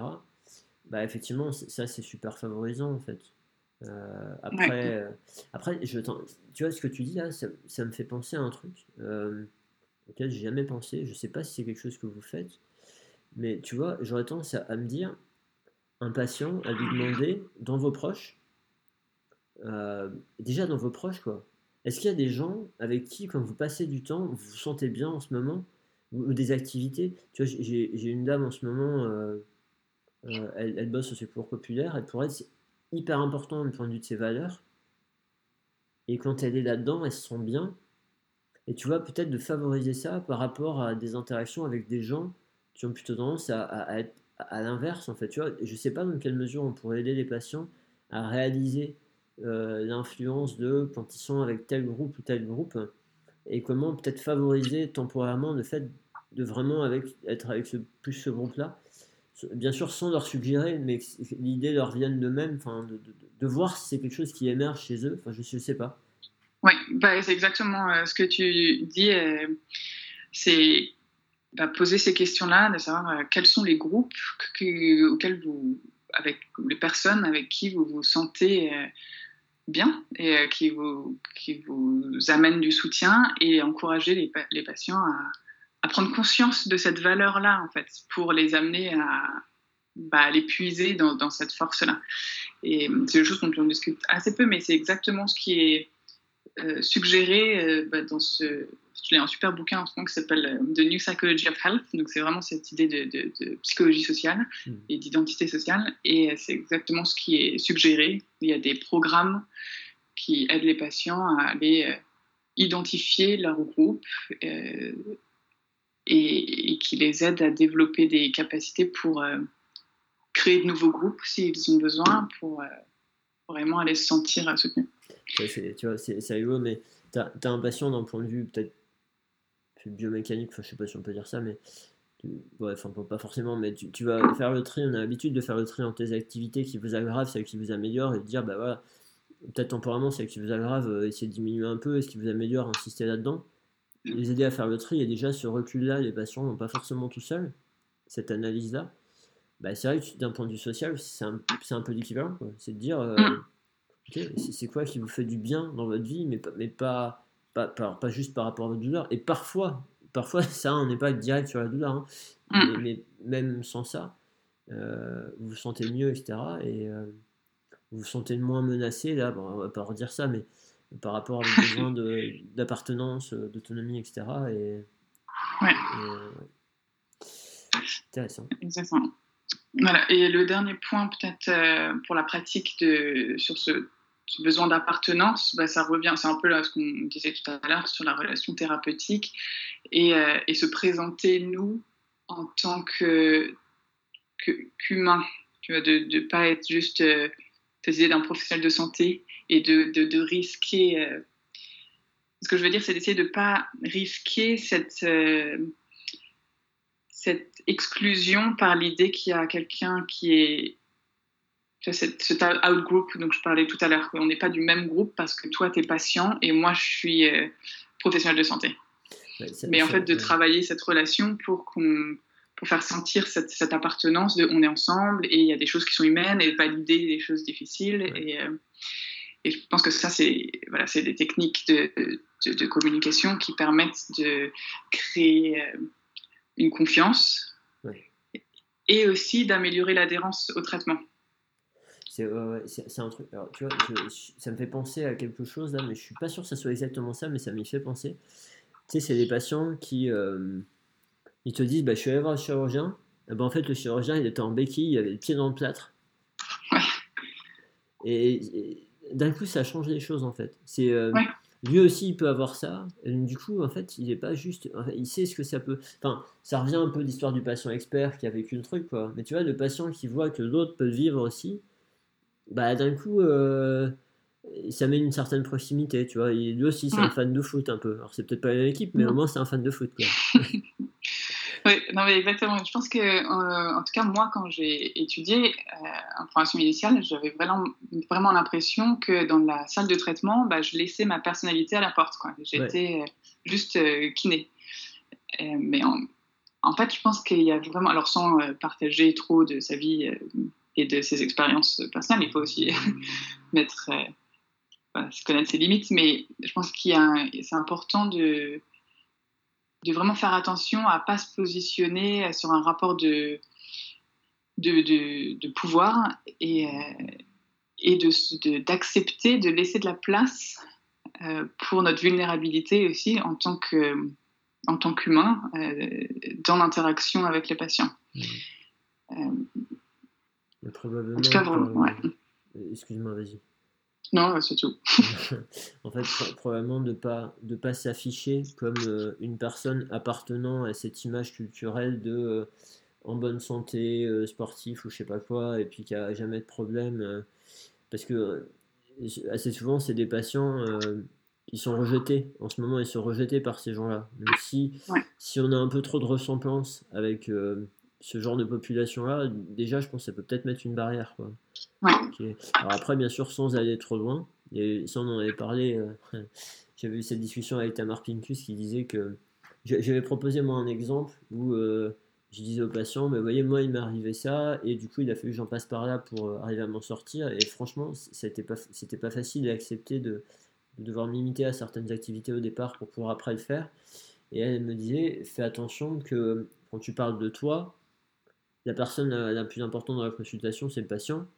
et que tu te retrouves pas avec le patient qui se dise mais en fait là il est en train de me raconter sa vie et on ne parle plus de moi en mm. fait donc euh, il y a cette et, alors, et, alors, du coup j'avais pris comme un, peu de manière binaire tu sais cette, cette idée de il y a un truc à faire un truc à ne pas faire bon maintenant avec le mm. master je vois plus trop les choses comme ça mais ça m'arrive de me faire avoir encore mais voilà et du coup je m'étais dit maintenant il faut plus que je parle de moi et là, là ce que on avait reparlé et ce que tu viens de dire, bah en fait, ça me permet de réaliser que effectivement, de, parler de moi et d'apporter des, des choses de mon vécu, de ma situation, c'est pas forcément un problème tant que je suis pas en train de, de, décentrer le. Donc le sujet principal de la consultation, ça reste le patient. Quoi. Exactement. Oui, je pense que le risque, c'est de devenir. Euh, euh, comment est-ce qu'on dit ça?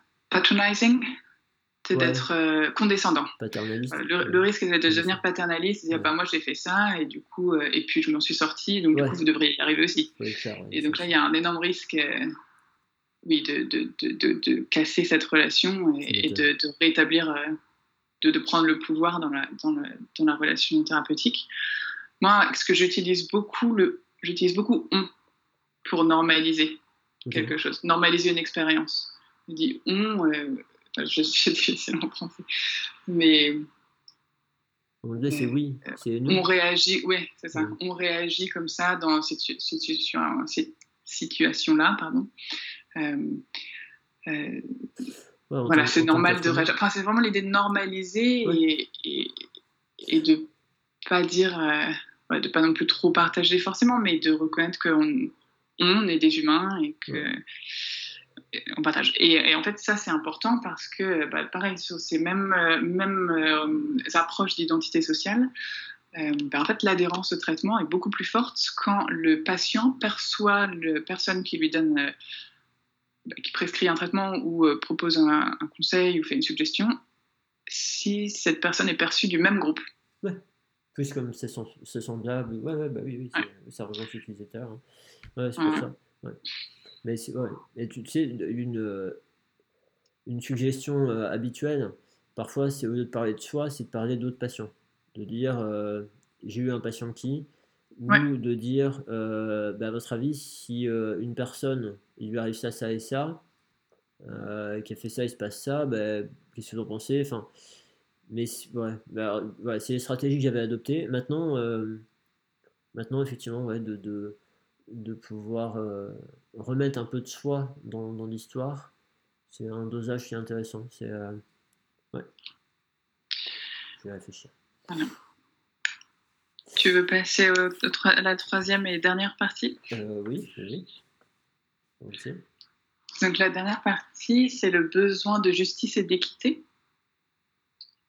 Bah, donc dans, ce paragraphe, les, les, les auteurs pareil, propose une euh, riche bibliographie pour euh, montrer que le sentiment d'injustice est, souvent présent chez les personnes qui souffrent de douleurs persistantes, et d'autant plus si la douleur est perçue comme injuste ou comme étant la conséquence des actions des autres, donc euh, comme un accident de voiture par exemple, ou, ou, autre litige ou agression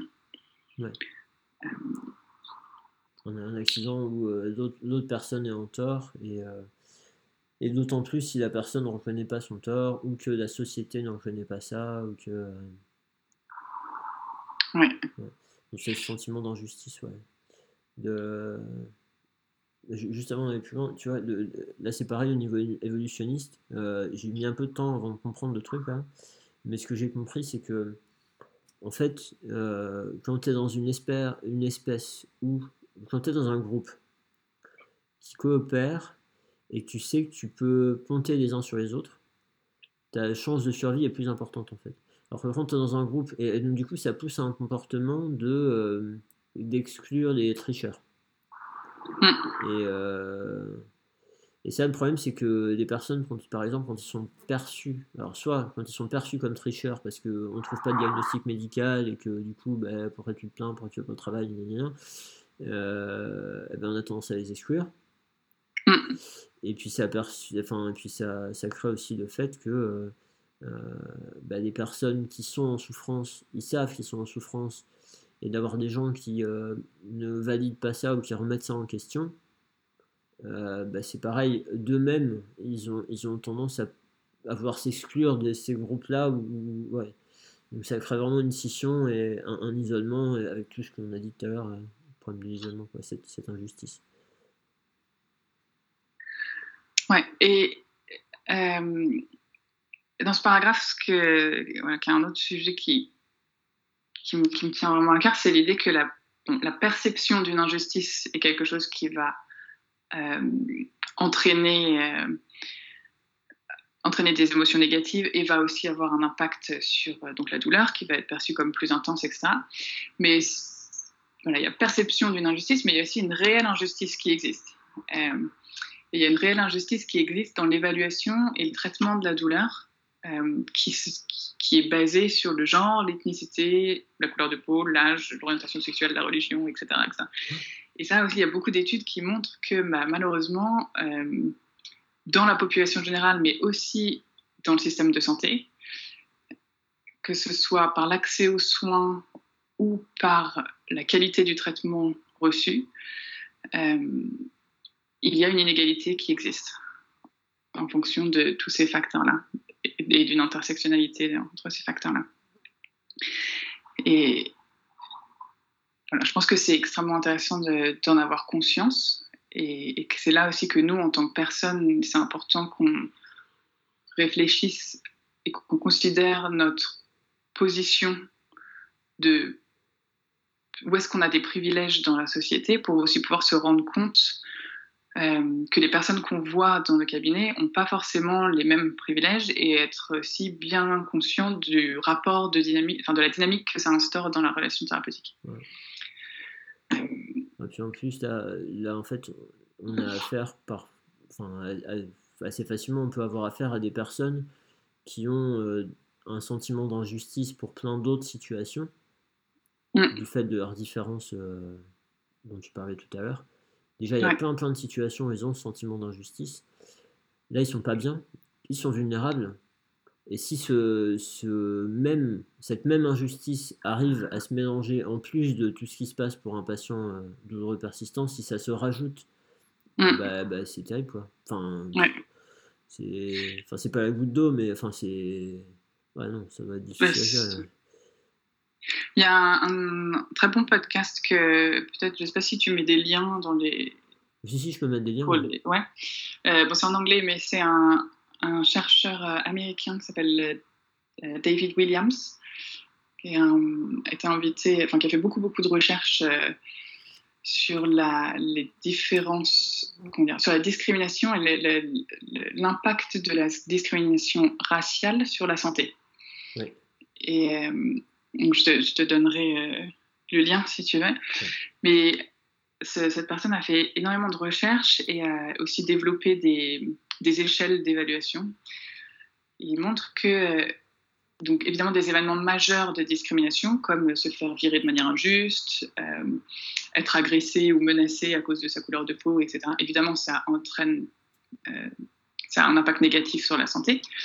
Mais il montre aussi que la discrimination quotidienne, en dehors des événements majeurs, que ce soit juste euh, quelqu'un qui change de trottoir ou quelqu'un qui a l'air apeuré de vous voir ou qui vous juge moins intelligent, ça a aussi un impact. Et de manière extrêmement intéressante, le troisième point, c'est l'hypervigilance à la discrimination. Donc, ça revient à ce qu'on disait tout à l'heure sur les changements physiologiques et le stress et la perception de la menace.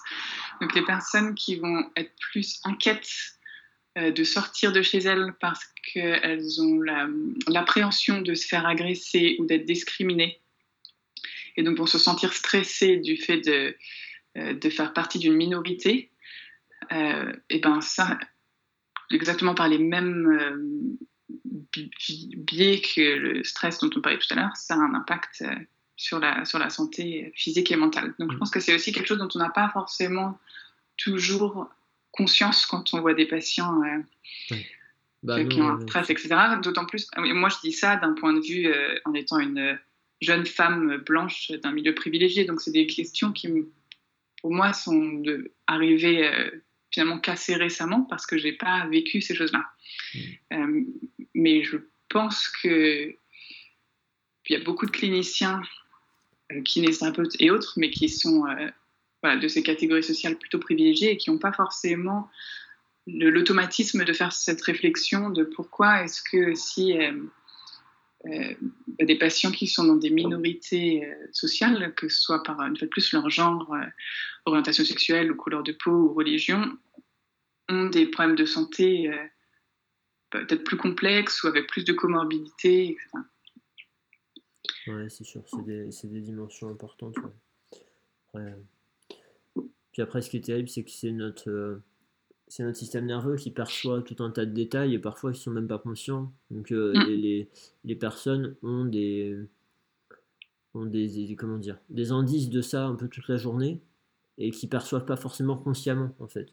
Mm. Leur, corps est, est, vigilant par rapport à ça parce que ça peut bah, ça peut euh, être une menace potentielle. Et donc comme tu dis, il peut être hyper vigilant, détecter tout un tas de trucs qu'il interprète comme potentiellement dangereux. Et euh, bon, mais ça forcément ça va alimenter la difficulté. Enfin, les, les... de toute façon, euh, la, douleur, hein, c'est un peu le même principe. Hein. C'est un système nerveux qui, qui interprète tout un tas d'informations comme potentiellement dangereuses et qui va décider de, de créer cette perception-là. Donc, euh, forcément, tout ça, ça va s'y mélanger. Ouais. Après, c'est pas facile de d'avoir un, un, recul parce que tu sais, il y a un truc qui est tout bête, mais euh, quand on est naïf, enfin, tu vois, si, si, si toi, si, si moi, pareil, euh, blanc, euh, j'ai, enfin, je suis naïf, moi je, je, je pense pas qu'il y ait des problèmes avec ça parce que je vais pas, je vais pas avoir des pensées comme ça, tu vois. Mm.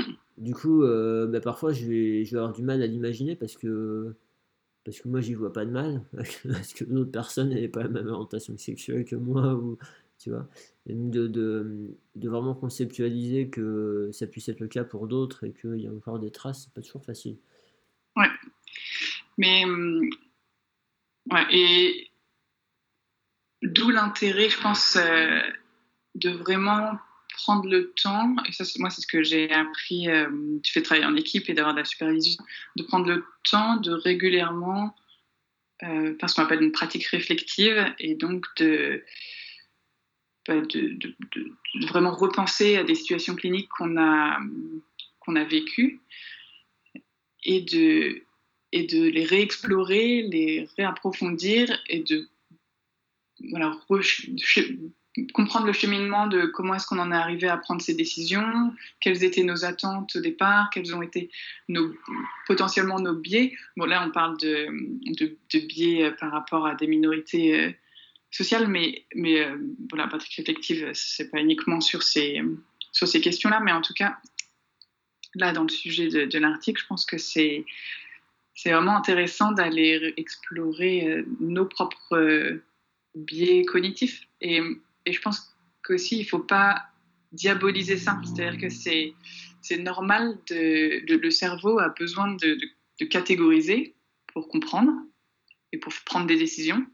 Et de même qu'on parlait de diffusion cognitive, euh, cognitif avec les, patients euh, plus tôt, bah, c'est un peu cette idée euh, pour nous-mêmes aussi de parfois reconnaître pourquoi est-ce qu'on a fait des biais, mais de pas pour autant baser nos décisions et nos jugements cliniques sur des a priori qu'on a parce que ce patient ressemble à un autre patient qu'on avait avant, etc. Donc pouvoir reconnaître ces, ces raccourcis qu'on peut se faire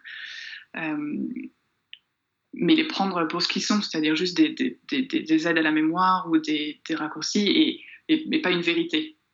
Et donc des choses qui peuvent être changées. Oui. Oui, le but c'est pas de se flageller ou de se pourrir, de se dire, le but c'est de se dire bah, comment je peux améliorer, enfin, qu'est-ce qui m'a mis en difficulté, qu'est-ce que je peux y faire pour une prochaine fois.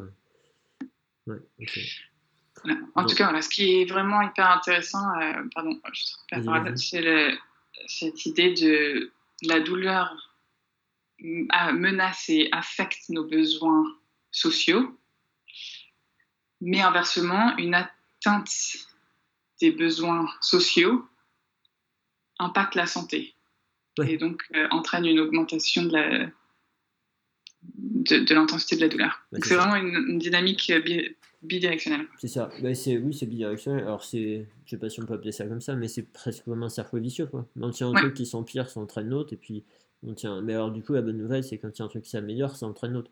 D'où l'idée de. si on travaille sur le fait d'améliorer la vie sociale de la personne, ben, on peut espérer que sa santé s'améliore en parallèle. Quoi. Donc, ça, mm. c'est important. juste par rapport à l'injustice, moi, il y a un truc que j'ai trouvé super intéressant aussi, c'est. Euh, il dit dans l'article que dans le processus de compréhension de la douleur chronique, euh, il y a un processus qui est vraiment clé, c'est d'attribuer la responsabilité du problème. En fait, il faut, à un moment donné, il faut que la personne arrive à, comprendre euh, qui est responsable du truc. Quoi. Mm. Est-ce que c'est autrui? Est-ce que c'est elle-même? Est-ce que c'est un comportement? Est-ce que... Mais à un moment donné, c'est d'arriver à, comprendre c'est quoi la cause? Alors, souvent avec les patients, quand on est là-dedans, c'est euh, les gens veulent comprendre pourquoi c'est arrivé, parce qu'ils veulent pas que ça recommence. Quoi. Enfin, déjà, euh, trouver une solution pour faire, et puis après, alors, je suis pas forcément dans la douleur chronique, mais, mais euh, comprendre pourquoi ben, ils ont une douleur qui s'est réveillée, bah, remarque, et que ils ont attendu parce qu'ils pensaient que ça allait passer, en fait, c'est pas passé, et que six mois après, ils ont toujours mal. Et de se dire, mais en fait, pourquoi c'est arrivé? Souvent, quand on demande aux patients euh, pourquoi ils veulent savoir ça, c'est parce que ils veulent, ils veulent pas que ça, recommence. Quoi. La prochaine fois que ça m'arrive, que j'arrive à contrôler le truc. Mais, euh, mais cette notion de, vraiment, vraiment arriver à, comprendre, euh, tu vois, il parlait de l'injustice perçue par la personne qui a mal. et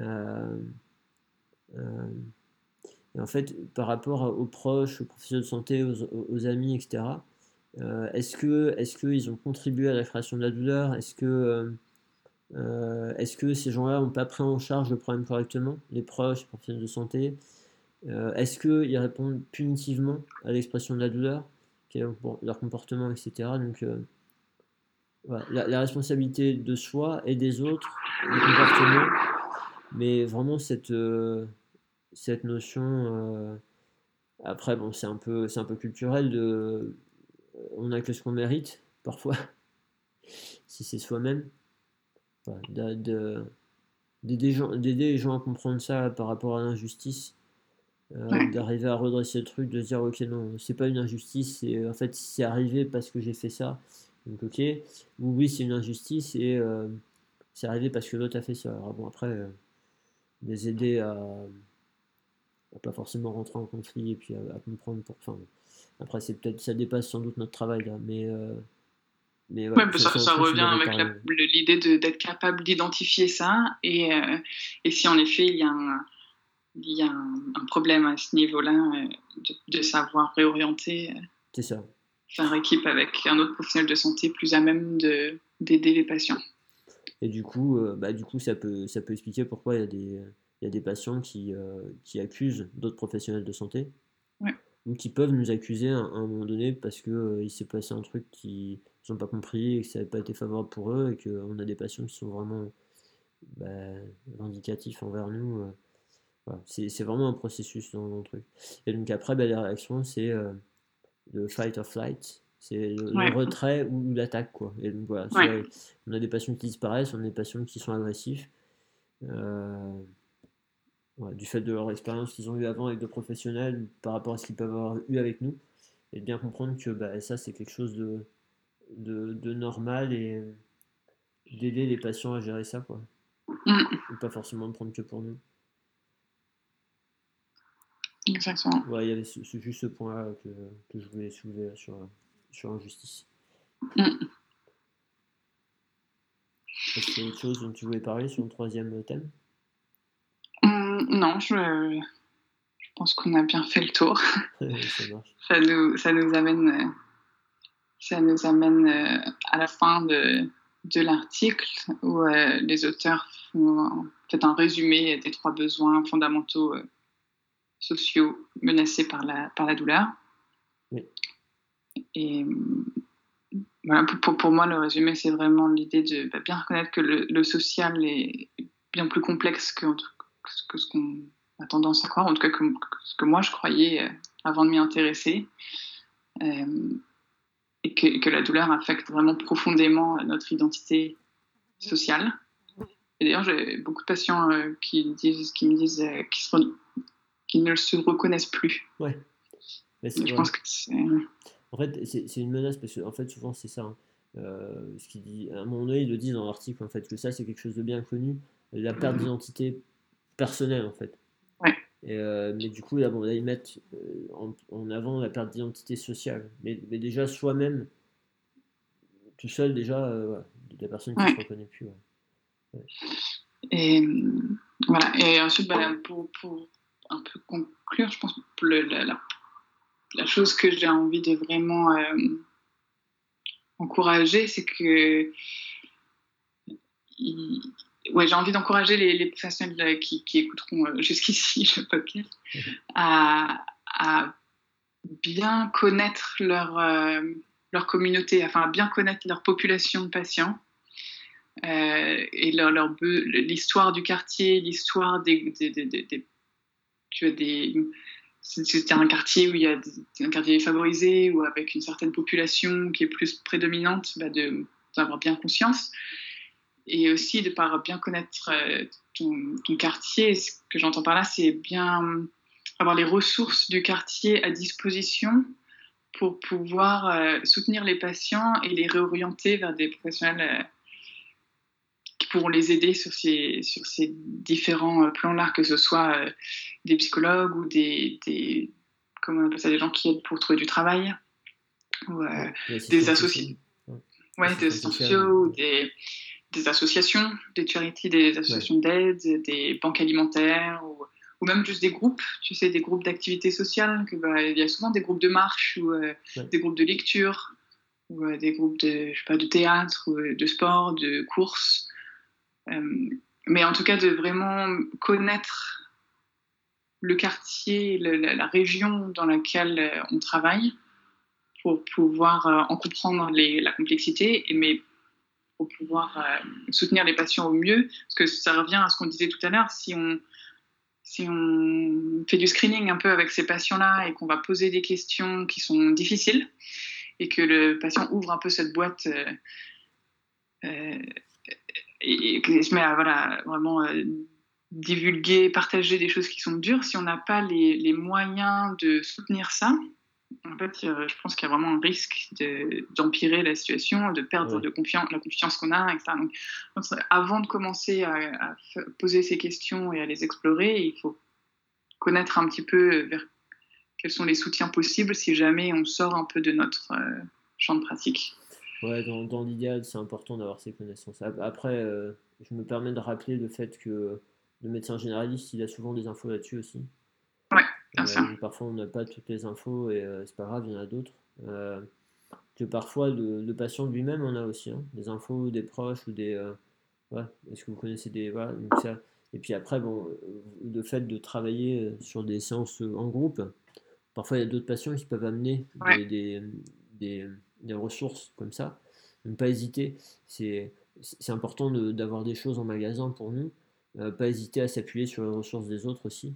Euh, et ouais, d'être dans cette dynamique-là, effectivement, c'est important euh, de pas, comme tu dis, de pas, pas seulement pointer ce qui va pas, mais d'aller euh, rapidement vers qu'est-ce qui peut vous aider, qu'est-ce qui existe. Et, et après, ouais, de connaître. Mais tu sais, en fait, moi, ça, ça me fait penser à. As... Par exemple, tu as Joe, Joe Gibson. Alors, elle fait un cours sur l'épaule, ok mais euh, elle va te dire un des trucs le plus important, c'est de s'intéresser à la personne en face de vous. Mais tu vois, c'est un truc, forcément, c'est pas le sujet de son cours, donc elle va pas le développer comme ça. Mais euh, ça peut paraître une phrase un peu, euh, un peu simple, un peu générique, un peu. Enfin, tu vois. Mais en fait, il y a tout ça derrière, quoi. Mm. Et le problème. un, des, un, des, problèmes parfois, c'est que quand tu as des personnes qui ont vraiment exploré ces dimensions-là, après, ils arrivent à les synthétiser, à les rendre simples, à trouver des formules simples, accessibles, etc. Sauf que euh, les personnes qui les reçoivent, elles n'ont pas forcément tout le contenu derrière, tu vois. Tu vois, moi je me rends compte qu'il y, a certaines formules que j'avais déjà entendues il y, a, plusieurs années, et je les comprends vraiment différemment aujourd'hui. Et, et, je sais que la personne qui l'a évoqué, euh, les comprenais différemment dès le début en fait. Mais euh, quand ils l'ont sorti, je réalisais pas qu'il y avait tout ça derrière. Donc euh, c'est important de, mettre en avant ces choses-là, c'est important de souligner, etc. Mais à un moment donné, il faut pas que ça reste que, des concepts abstraits. Ça, c'est ça, c'est un truc. Euh, j'ai eu une expérience, euh, j'ai une expérience en faisant passer un DE il y a plusieurs années sur une mise en situation, non, une soutenance de mémoire. Et en fait, il y avait un étudiant, il, il, faisait des phrases, il n'y avait que des concepts à la mode dedans. Mmh. Mais euh, franchement, je sais pas, j'ai l'impression d'avoir un homme politique en face de moi. Alors, je, ne regarde jamais la télé, donc je sais pas trop ce qu'ils disent, mais ce que je m'imagine, c'est. En fait, ils disent que des choses qui plaisent, mais en fait, on comprend pas trop ce qu'il y a derrière. Quoi. Et, lui, à un moment je l'ai arrêté, je lui ai dit, mais attends, concrètement, avec le patient, ça veut dire quoi?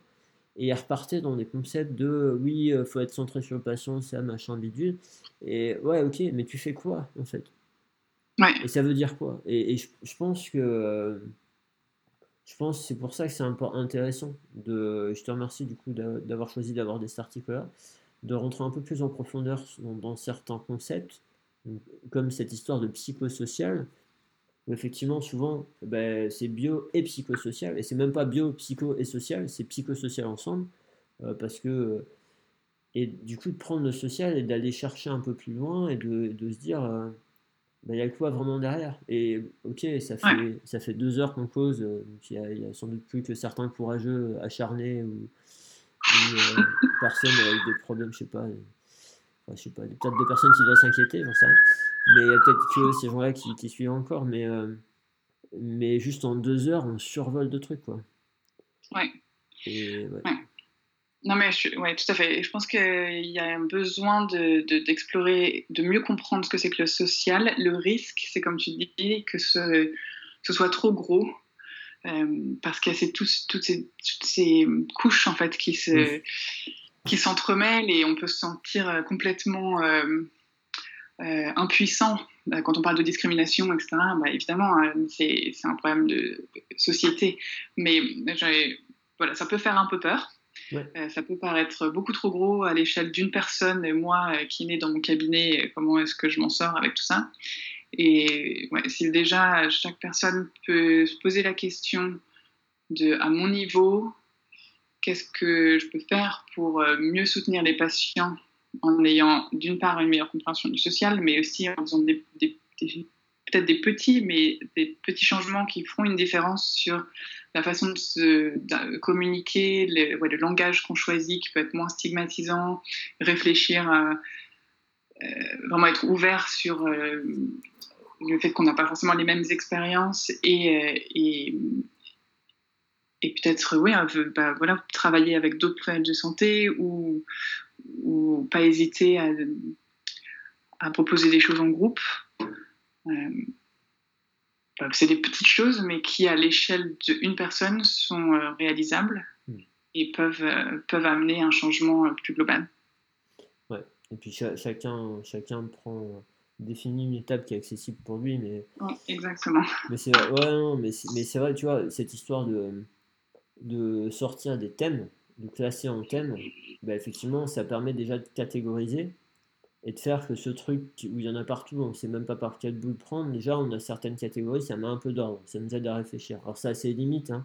encore une fois, euh, on prend des auteurs différents avec la même littérature, des, thèmes ils seront peut-être un peu différents, mais, mais c'est pas grave ça. Là, déjà, ça permet d'appréhender euh, de façon un peu plus compréhensible les choses.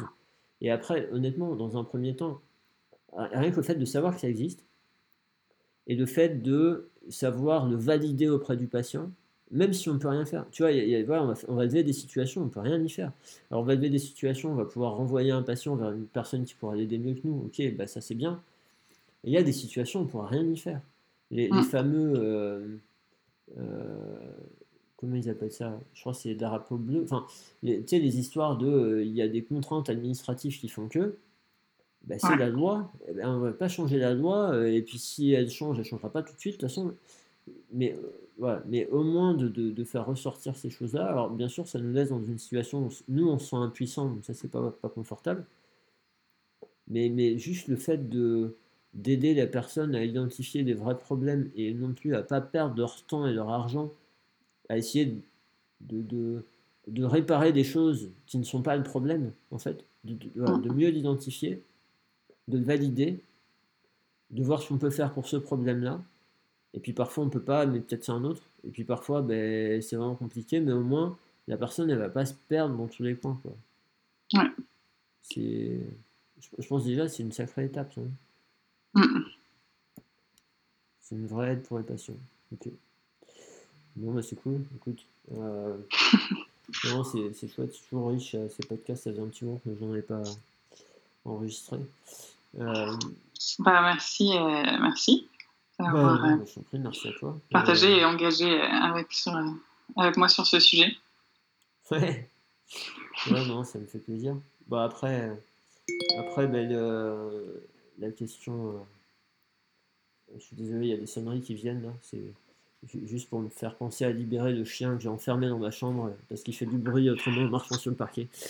T'inquiète. deux sonneries de ton côté, deux ambulances du mien. tu euh, ok, euh, ouais. Est-ce que, euh, ouais, habituellement, donc à la fin, là, c'est la question, c'est est-ce que tu as des projets, des choses que, dont tu aimerais parler. Tu aimerais ouais. voir un petit peu bah, Là, le plus gros projet éminent pour moi, c'est de commencer ma dissertation.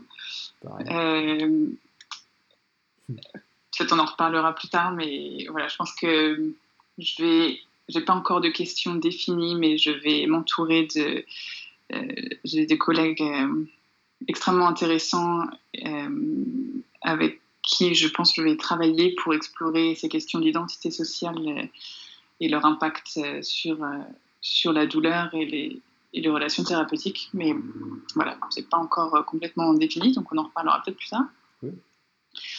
Et le deuxième, euh, le deuxième euh, projet, bah, c'est un qui te concerne pas mal, Guillaume, puisqu'on a commencé à travailler sur un, un cours qui, qui a pour sujet la, la, pratique réflexive, donc qui est justement pour aider, amener les, les cliniciens, donc entre autres les kinésithérapeutes, à, appliquer, à mettre en place concrètement dans leur pratique euh, bah, toutes ces, toutes ces concepts, toutes ces connaissances théoriques euh, euh, apprises dans différentes formations.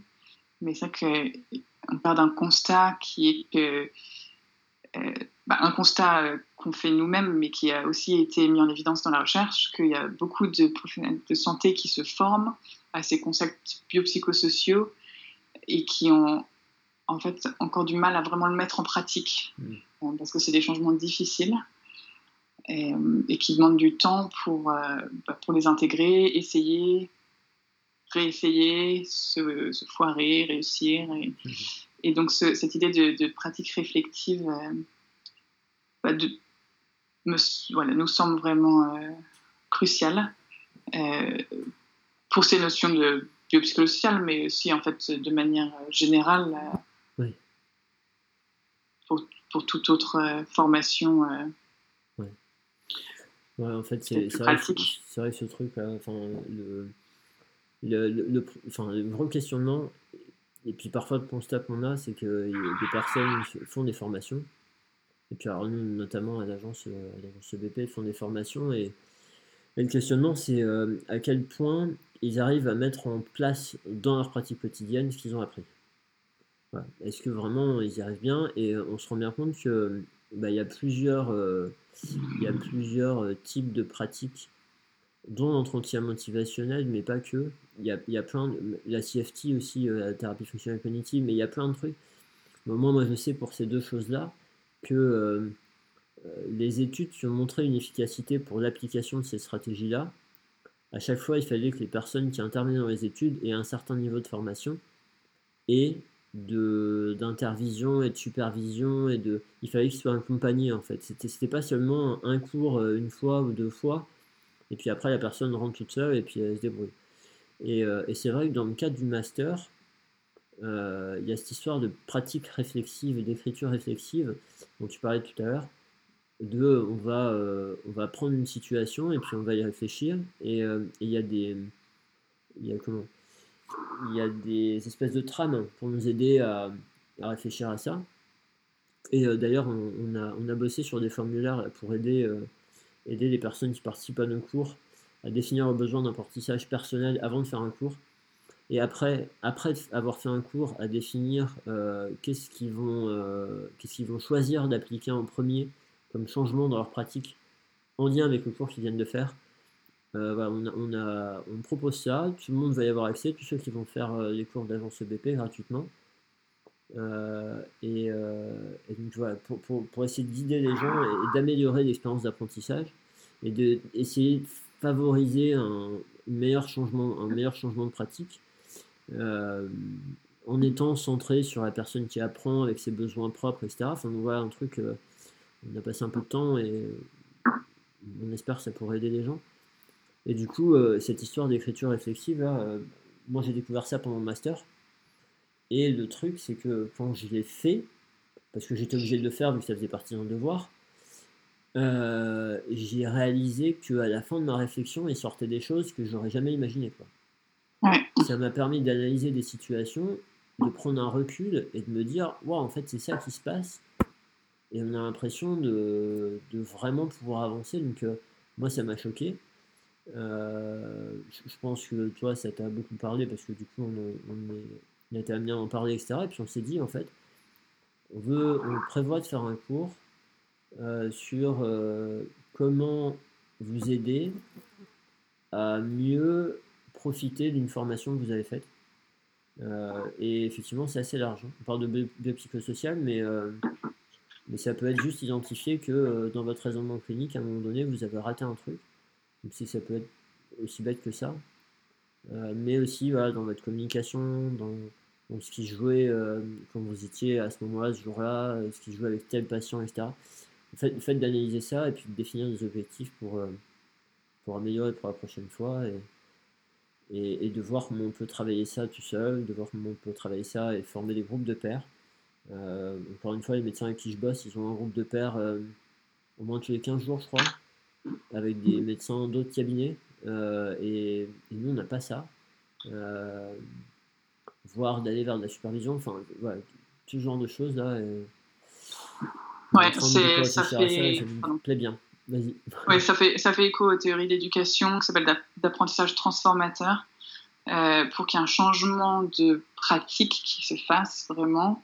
Euh, je crois que tu, tu, cites souvent Mike qui, qui dit ça, c'est pas juste la connaissance ou l'expérience, c'est la réflexion sur, euh, sur l'expérience qui permet d'amener ça. Et, et, se prendre ce temps de réflexion, euh, on le fait pas. en tout cas, moi, je le faisais jamais quand j'étais à Paris, parce que j'avais jamais appris à faire ça et de, de l'expérience de master, mais aussi de mon expérience actuelle euh, où j'ai de la supervision avec euh, des physios, mais j'ai aussi de la supervision avec des psychologues. je, je sens à quel point c'est important. voilà, donc j'espère que c'est quelque chose euh, qui pourra vous faire bénéficier aussi. Bah oui, on va, partager avec eux. C'est vrai que c'est assez rigolo parce que Mike, il, y a plusieurs années, il disait entre guillemets que la citation euh, de euh, on n'apprend pas euh, en fait tout apprentissage nécessite une expérience. En gros, c'est ça. Il faut passer par l'expérience pour apprendre. Tout le reste, c'est que d'information. C'est la citation qui est peut-être d'Einstein ou pas, ou pas d'Einstein, enfin peu importe. Mais l'idée, c'est l'apprentissage passe par l'expérience. Tout le reste, c'est que d'information.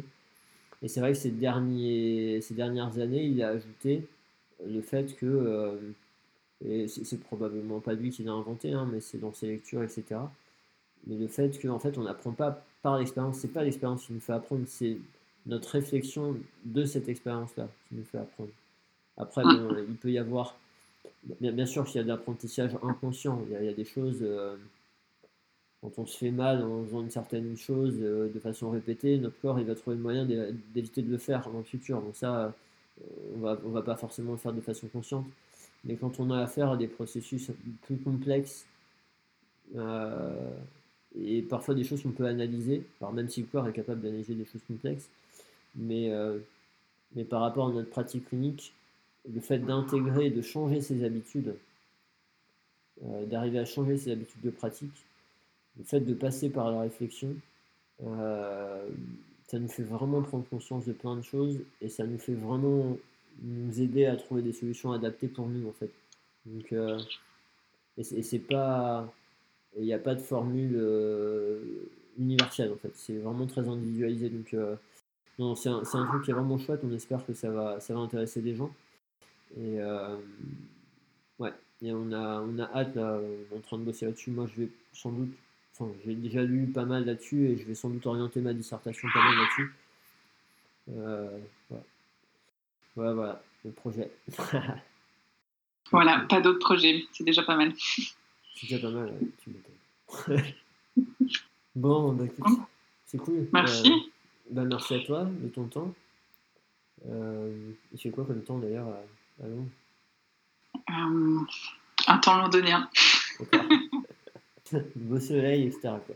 Bah écoute, ouais, merci, merci beaucoup. Euh, moi, de toute façon, je te dis à bientôt, hein, parce qu'on bosse sur ce cours quand même. Ouais. Il manque pas mal de travail, mais c'est super enrichissant. Et puis, euh...